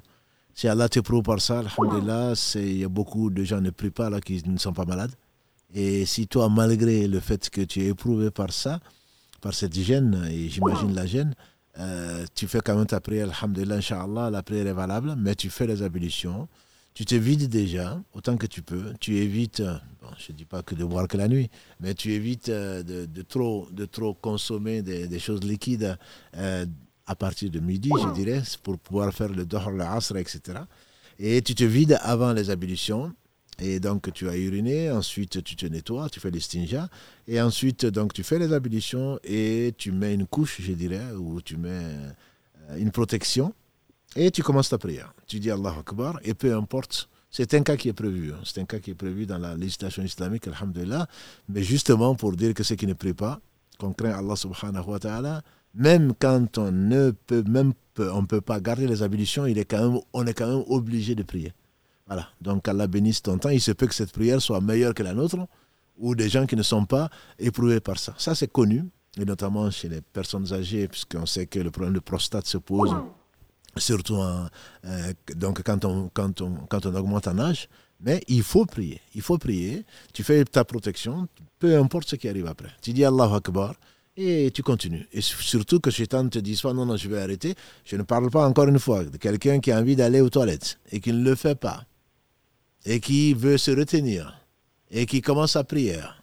Donc, euh, comme le fait aussi Mohamed Baraklafi, de, de, de, préciser. Il ne s'agit pas de tout le monde, il s'agit de ton cas. Toi, tu ne peux pas Tu n'arrives pas à retenir plutôt ton urine. C'est pas quelqu'un qui, sous la pression, mais juste après, vite fait, comme il dit, et ensuite il va partir euh, prendre son métro ou je ne sais quoi d'autre, il n'a pas envie de refaire ses ablutions. Non, c'est pas celui-là. Dans ton cas, et dans beaucoup de cas, des gens qui ont des soucis donc, de rétention d'urine, ils font, alhamdulillah, ils se vident, ils mettent une protection, ils, se nettoient, ils mettent une protection, ils font les ablutions, et là, tu n'as pas besoin, entre nous, de faire trois fois chaque membre. Et on en a déjà parlé, hein, donc, c'est, la sunna, c'est faire trois fois. Une fois, si tous les membres sont, sont, bien lavés, ça suffit. Pour toi, c'est juste pour que tu puisses euh, réduire le temps, entre guillemets, des ablutions. Et tu fais ta prière. Peu importe ce qui peut arriver après, ta prière est valable, à ma connaissance, sans divergence dessus. Et qu'Allah te facilite ton épreuve et te récompense par le meilleur. Ah, bah, fait cher, mais des fois c'est ce que je fais justement, je mets du papier toilette pour que ça ne souille pas mes affaires, ou éventuellement j'humidifie beaucoup euh, mon, on va dire mes dessous, pour que l'eau euh, soit toujours en action. Wallah, j'avais entendu euh, ces propos-là, je ne sais pas s'ils sont, Je j'ai pas recherché la, la, source, mais voilà, bah, alhamdoulilah, barakallahu fik, effectivement des fois je me retenais justement pour pas euh, refaire le dos et que ça sorte et euh, encore. Mais c'est pas beaucoup, c'est quelques gouttes. Hein. Non, mais n'empêche, fais attention, fais attention. C'est que tu prends toutes les précautions. Il n'y a pas de précaution contre le destin. Tu prends toutes les précautions et tu évites donc, comme je t'ai dit, euh, de boire par exemple une demi-heure mm-hmm. avant, une demi-heure avant la prière. Voilà, et, et d'aller de toute façon aux toilettes avant, même si tu ne sens pas le besoin. Tout ça pour justement éviter d'être dans la gêne. Il n'y a pas de. Allah nous a, alhamdulillah, évité la gêne. Et donc, si malgré cela, alhamdulillah, ce n'est pas le cas de quelqu'un qui, euh, qui a un problème de prostate, etc., qui n'arrive même pas à arrêter, si c'est quelques gouttes, il se peut, Inch'Allah, qu'Allah te facilite et que tu, euh, tu arrives à faire une prière euh, sans qu'il y ait de souillure. Mais si ça devait arriver, de toute façon, tu n'es pas en faute. C'est quelque chose qui a été, alhamdulillah, étudié, qu'Allah a facilité. Et donc, bon, je comprends que c'est gênant, c'est gênant, mais alhamdulillah, qu'Allah te facilite ton épreuve. Merci beaucoup. Hein. Avec plaisir. Juste, juste, par, juste pour, oui. préciser, pas préciser, pardon, apporter quelque chose si je peux, tu peux me permettre. Je peux me permettre ça. Euh, parfois, ce qu'on appelle salas le effectivement, c'est le fait d'avoir euh, des gouttes, c'est des fois c'est le waswas. Certains ulama, ils en parlent effectivement, ils disent qu'il faut être certain, certain qu'il y a, euh, qu'il y a des, gouttes de, des gouttes d'urine qui sont écoulées parce que des fois c'est notre shaitan, effectivement il y a beaucoup de waswas et on a l'impression que chose coule juste pour que le shaitan ne pousse effectivement à ce qu'on coupe notre prière et qu'on se sorte et qu'on soit perturbé pendant euh, la prière. Il faut être vraiment, vraiment sûr qu'effectivement, ou qu'on soit malade, ça, voilà, ça c'est des choses. Là, on est sûr. Là, ça, on est sûr, on est malade. Mais parfois, faites, faites attention parce que ça peut arriver. On est, on s'est vidé et on a l'impression qu'il y a quelque chose qui coule, mais des fois, voilà, il faut être vraiment sûr que que ce, que cette, euh, que, que la goutte s'est vraiment écoulée. que ça me permet de, de, rebondir sur beaucoup de gaz. Oui. toi, ton cas, alhamdulillah, c'est, je ne dis pas qu'il est simple, il est certainement difficile, mais il y a, des personnes, mm. comme elles disent, elles peuvent tenir tout le temps. Mais il suffit qu'elles commencent à faire des ablutions pour avoir des gaz. Et c'est une des sagesses pour lesquelles le professeur nous a dit de ne pas arrêter la prière tant qu'on n'a pas entendu un bruit ou mm. on n'a pas senti un gaz. Parce que le waswas existe. Toi, dans ton cas, j'imagine, quand tu mets le papier toilette, tu vois bien qu'il y a du liquide. Donc tu le sais. Mais il faudrait effectivement mm. qu'on n'arrête pas la prière. Tu continues ta prière. Même pour celui euh, qui n'est pas dans ton cas, il continue sa prière tant qu'il mm. n'est pas sûr. Et une fois qu'il termine, il va vérifier. Et si effectivement il y a l'écoulement, il y a des traces d'impureté, il peut refaire les ablutions, pas dans ton cas, puisque si tu n'arrives pas à tenir les ablutions, ça c'est, alhamdulillah, ce sont des choses qui sont bien connues. Totalement. Barakallah Mohamed. pour euh, les réponses. Je voudrais juste rebondir. Si euh, une personne comme ça, elle dirige la prière, donc il y a des personnes derrière et que ça lui est arrivé. Est-ce que les personnes qui sont derrière doivent refaire la prière? Il manquerait plus que ça.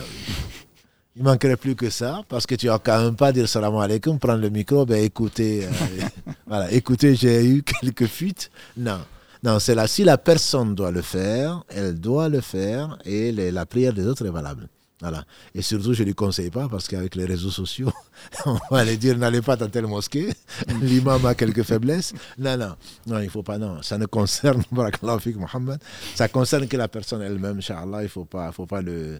Mais si elle sait qu'elle a du mal à le faire, par principe, on, certains imams que je ne vais pas citer euh, ne faisaient plus imam à cause de cela parce que ça, mhm. ça, gêne la personne elle-même et voilà, ça mène des waswas et préférait soit prier chez elle, soit elle venait en tant que, euh, en tant que oran et refusait de faire imam pour cela. Mais non, si ça arrive à l'imam, euh, ça ne concerne que l'imam. Je vous propose de prendre un dernier appel, Inch'Allah.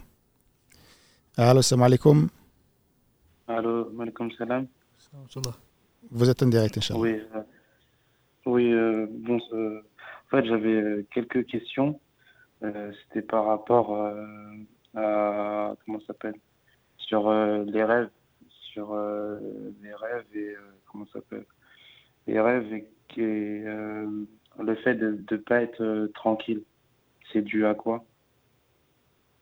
Je comprends pas très bien la question. Des rêves de ne pas être tranquille. Tu veux dire des cauchemars ou tu veux quoi? Non, c'est en fait, c'est on, on dort. Oui. Et euh, on voit, par exemple, je vois, un, je vois un œil et je voyage. Ah. Et je, je, vois ce qui m'arrive. Euh, comment expliquer ça? Je vois ce qui m'arrive le lendemain. Et ce qui, dans mon rêve, enfin, de ce que je me rappelle quand je me réveille, bah, ça, ça se passe exactement euh, comme, ça, comme, comme je l'ai rêvé. Quoi. Oui, ça, ce sont les rêves prémonitoires, comme ils les appellent. D'accord. les rêves prémonitoires, oui, les rêves prémonitoires, si tu as fini ta question, je ne suis pas sûr que tu aies fini ta question. Non, j'ai pas fini. Et, euh, je rencontre des, des, des Arabes où je, je sais pas. Et je parle à des hommes que je connais pas, que j'ai jamais rencontrés, et qui, qui me parlent. Et enfin, je voulais savoir un peu c'est quoi, c'est quoi ça. Quoi. Après, ils me parlent d'une marque euh, de, de la lettre M, je sais pas ce que ça signifie, etc. Écoute, la, les rêves euh, prémonitoires, il y a le, le prophète sallam, comme tu le sais, après, euh, le, après sa mort, il n'y a pas de prophétie, il y a euh, des rêves prémonitoires, ou des rêves pieux plutôt, des rêves pieux qui ne sont pas des lettres M ou des lettres L, c'est pas ça. C'est des lettres, c'est des 1 46e de la prophétie, Allah subhanahu wa ta'ala te montre ta place au paradis, ou tu t'annonces une bonne nouvelle, oui, ça c'est considéré comme un 46e. Après, Shaitan, il peut rentrer dans ton, dans ton, dans ton, dans ton subconscient, entre guillemets, ou pour te montrer les choses et finalement que tu les vois ou pas. Euh, ça, ça, ça ne vient pas. Ça ne vient pas d'Allah. C'est Allah qui crée toutes choses. Mais ça, il ne faut pas en tenir compte. Il ne faut pas en tenir compte, tout simplement. Ce serait plus euh, un cauchemar. Le professeur Sallam il a dit qu'il y a trois types de rêves. Moi, j'en connais pas quatre. Je connais que ces trois types. Un rêve qui vient d'Allah, qui t'apaise le cœur. Tu remercies Allah, tu lui racontes aux gens que tu aimes. Certainement pas ce que tu vis. Voilà. Un deuxième rêve qui vient de, euh, de, de, de Ça, c'est le cauchemar. Alors, tu te rêves en sursaut, en sueur, etc. Tu ne le racontes pas. Contrairement à ce que beaucoup de sœurs font, ils m'envoient des messages, j'ai vu ceci, j'ai vu cela. Il ne faut pas le raconter. Il faut cracher trois fois à gauche. Et le professeur nous a assuré ça n'arrivera pas. Voilà, c'est tout ce qu'on cherche. C'est pas la peine. Satan, il veut t'attrister. Et le troisième type de rêve, c'est le subconscient, a dit le professeur Salam. À force de penser que tu vas te marier, si tu vois euh, celle à qui tu penses euh, en robe de mariée ou autre chose, eh ben, ce n'est pas Allah qui t'a montré ta femme. C'est simplement que ton subconscient a travaillé et que finalement tu revois cette même scène à force d'y penser. Et je ne connais pas une quatrième, un quatrième type. Donc c'est soit l'un, soit l'autre. Et ne te préoccupe pas de rêve parce que souvent c'est Satan qui te fait. Euh, si ça devait arriver, ça va arriver. Même les rêves pieux, le professeur Sallam, Allah lui a montré à Aïcha, qu'Allah l'agré, euh, Jibril est venu lui montrer euh, un rêve, il lui a montré, il dit soulève le voile, c'est ta femme. Et il a soulevé, il a, il a reconnu Aïcha. Il dit si c'est vrai, ça va se réaliser. Et ça s'est réalisé. Voilà. Donc même si tu n'y pensais pas du tout, si c'est un rêve pieux, Inch'Allah, ça va se réaliser. Et si ce n'est pas un rêve pieux, tu craches trois fois à gauche, tu demandes protection auprès d'Allah subhanahu wa ta'ala, et ça ne va pas arriver. En tout cas, rassure-toi et je ne te conseille pas de passer beaucoup de temps sur l'interprétation de ces rêves-là. D'accord. Et juste une dernière question. Je voulais savoir, est-ce que c'est possible qu'un homme euh, puisse, bah, oui, un homme puisse euh, brûler en enfer en étant vivant sur ce monde? Qu'un homme puisse brûler en enfer en étant vivant dans ce monde. L'enfer, c'est pour l'enfer, c'est pour l'autre monde. Que tu te vois en rêve ou autre chose, euh, c'est autre. Non, que pas tu- en rêve. Non, en réalité. Ben, soit en réalité, j'ai- été hospitalisé un mois, mais D'accord. en gros, c'est euh, mon corps partout brûlait. Et après, euh, on a, après ils m'ont parlé, ils, euh, ils m'ont juste dit, euh, on va te faire la prière et tout. Ils m'ont, ils m'ont parlé, quoi. Et euh, après, depuis, tout va, tout va mieux, quoi. Mais est-ce Alhamdulillah. que c'est possible de. C'est de brûler- possible que. enfer Non, en tant que rêve, oui. Mais en tant que vivant, tu ne peux pas connaître l'enfer ici. C'est pas possible. L'enfer, c'est pour plus tard. Qu'Allah nous en préserve. C'est au moins dans la tombe, on ouvre une fenêtre sur l'enfer. Et c'est pas encore l'enfer. Et c'est le cas de chez, et c'est le cas de, c'est le cas de Pharaon. Non, mais j'ai bien compris votre question. Ce que je veux dire, c'est que ce n'est pas possible. L'enfer, c'est pas Bah, peut-être- ici. C'est pas ici. peut-être. Dans tous les cas, dans, dans tous les cas, c'est pas l'enfer. Et qu'Allah nous te préserve, qu'Allah nous préserve. Et si l'impression que c'est qu'on t'a dit qu'il faut faire la prière, ben c'est tant mieux. Tu fais la prière, qu'Allah te préserve de l'enfer, mais ce n'est pas de l'enfer que tu vis ici. Même si les gens disent c'est l'enfer, c'est pas l'enfer. L'enfer n'a rien à voir avec ça. Et le degré le plus bas de l'enfer, enfin le feu de l'enfer est 70 fois plus chaud que le nôtre. Donc on ne peut pas supporter le feu d'ici, et encore moins c'est l'enfer, c'est impossible. Là, tu peux mettre une croix dessus, c'est impossible. D'accord. Voilà. D'accord, ok. Bah, merci beaucoup. Barakallahu fik. Barakallahu fik. Barakallahu fik, euh, mon frère. Euh, Cheikh Mohamed, je vous propose d'arrêter là. Je, je poserai juste une dernière question euh, que j'ai relevée et que je vais passer euh, pour Cheikh. Je pense qu'elle va te plaire. Une personne qui dit euh, voilà, est-ce qu'un imam peut venir euh, voir une personne qui est mourante? Je pense sûrement pour peut-être lui faire de dua. Euh, Elle va me plaire. Je pensais que tu allais me dire que quelqu'un m'a vu en rêve au paradis. Non, celle-là, elle va pas me plaire. Non, c'est pas. Non, le, il n'est pas. Le professeur Salam a été voir un jeune juif qui travaillait pour lui. À son, quand il a appris qu'il était malade, il a été le voir. Et il lui a dit Atteste qu'Allah seul mérite l'adoration, que Mohammed est son messager. Le jeune a regardé son père, qui a dit Oui, obéis à Abul Qasim, le surnom du professeur Salam, plutôt son, sa kunya. Et le, jeune a attesté. Et il, le a dit Alhamdulillah, qui a épargné ce, cet homme ou ce garçon de l'enfer. Donc, aller visiter le malade, c'est un droit du, du frère sur son frère. Quand on sait que quelqu'un est malade, aller le visiter, oui. Mais appeler un imam pour aller lire le Coran ou autre chose, ce n'est pas légiféré. Si l'imam le visite, bien entendu, il va. Je conseille, même si on est très occupé, je conseille d'aller visiter les malades. Le prophète sallam a dit que la miséricorde d'Allah subhanahu wa ta'ala est, est, est- est à leur côté. Et, mais quand on les visite, on dit que du bien. Je conseille de ne pas appeler. J'ai beaucoup de messages et je ne suis pas le seul. Venez voir, ma grand-mère est, dans l'agonie, venez lire. Tu lis toi-même si tu veux. La meilleure des choses, c'est d'invoquer Allah. Ce n'est pas, il n'y a pas une sourate qui va la protéger de l'enfer.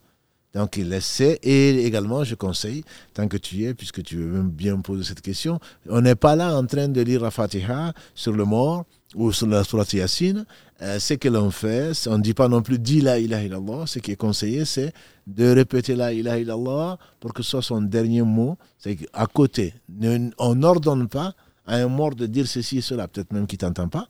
Il est préoccupé par autre chose. Par contre, le fait de dire à côté de lui, la ilaha illallah, ça ne peut être que qu'attirer les anges, ça ne peut être peut-être que dans son subconscient, ou même qu'il entend, mais qu'il ne peut pas répéter, il est en train peut-être de le répéter mentalement, la ilaha illallah, pour que ce soit son dernier mot et que Allah subhanahu wa ta'ala, comme l'a promis le professeur sallam, celui dont le dernier mot, pas forcément par la langue, est la ilaha illallah, il entrera au paradis.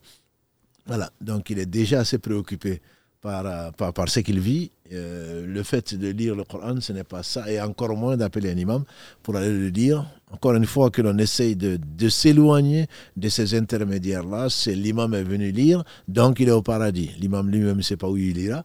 Donc il faut éviter de ces intermédiaires-là, comme la ruqya d'ailleurs, et on en a souvent parlé. On s'est fait nous-mêmes la ruqya, la fatiha, les trois dernières sourates, et Allah guérit. Allah guérit non-musulmans avec la fatiha. Donc pourquoi tu as appelé un imam ou un raqi que tu as payé à 50 euros ou plus pour te faire la ruqya alors que le prophète t'a ordonné de lire le Coran, il t'a ordonné, t'a conseillé de le faire euh, même en dehors donc de- d'un état où tu te sens pas bien. Parce que nous, on attend de ne pas se sentir bien alors qu'on ne fait pas la prière, on fait des péchés, etc. Il faut revenir vers Allah, repentant autant que l'on peut. Et s'il y a la ruqya à faire, c'est ce que tu fais dans ta prière. Tous les jours, cinq fois par jour, tu fais la ruqya. Quand tu te couches, et tous les soirs, tu, fais la ruqya toi-même. C'est ce que faisait le prophète sallam. Ayatul Kursi, 255 de la surat al-Baqarah, donc les trois dernières sourates, qu'il récitait trois fois dans, ses mains après, après avoir crachoté dessus, et le passer sur tout son corps, à commencer par le visage et la tête, et le visage et la tête, et finir donc par là où ses mains pouvaient atteindre. Donc Allah a facilité les choses, c'est l'une des finalités du Coran. Allah a facilité les choses, il ne faut pas se les compliquer. Fik Cheikh, Barakallah fik Mohamed, euh, Barakallah fikum à toutes et à tous. Euh, encore une fois, je m'excuse de ne pas avoir pris toutes les questions. Vous avez pris l'habitude d'attendre le dernier moment de m'envoyer plein de questions, donc je n'ai pas le temps forcément de les voir défiler, mais en tout cas, beaucoup de questions, encore une fois, sur, euh, sur la, la, riba, sur aussi euh, les regroupements de prières. Donc, euh, ce sujet-là, Inch'Allah, on va, je pense, les traiter prochainement, donc soyez patients. Euh, et puis, ben, on vous remercie énormément, en tout cas, pour votre soutien. Beaucoup de, messages aussi très, très positifs, que ce soit, euh, que ce soit là en direct ou que ce soit par des messages, euh, le message privé. Et puis, ceux qui veulent vraiment, parce que je vois des questions euh, des frères ou des sœurs qui insistent, qui relancent la question, etc., n'hésitez pas à l'envoyer par euh, message privé. On essaiera de vous répondre dès que possible, Inch'Allah. Barakallahu fikum. Et Mohamed, je te laisse euh, le mot de la fin, Inch'Allah Jazakallah khairan, barakallahu fikum, qu'Allah vous récompense par les meilleurs, qu'Allah bénisse euh, frère Mohamed et, et Karim dans les coulisses et bénisse le, notre très cher Mohamed, qu'Allah le, le récompense par le meilleur et l'élévant degré. Et, et je vous donne rendez-vous la semaine prochaine, ta'ala, pour continuer la série sur euh, le Coran. Subhanak Allahumma wa bihamdik, ashhadu an la ilaha illa anta astaghfiruka wa atubu ilayk. Subhan rabbika rabbil izzati amma yasifun. وسلام على المرسلين والحمد لله رب العالمين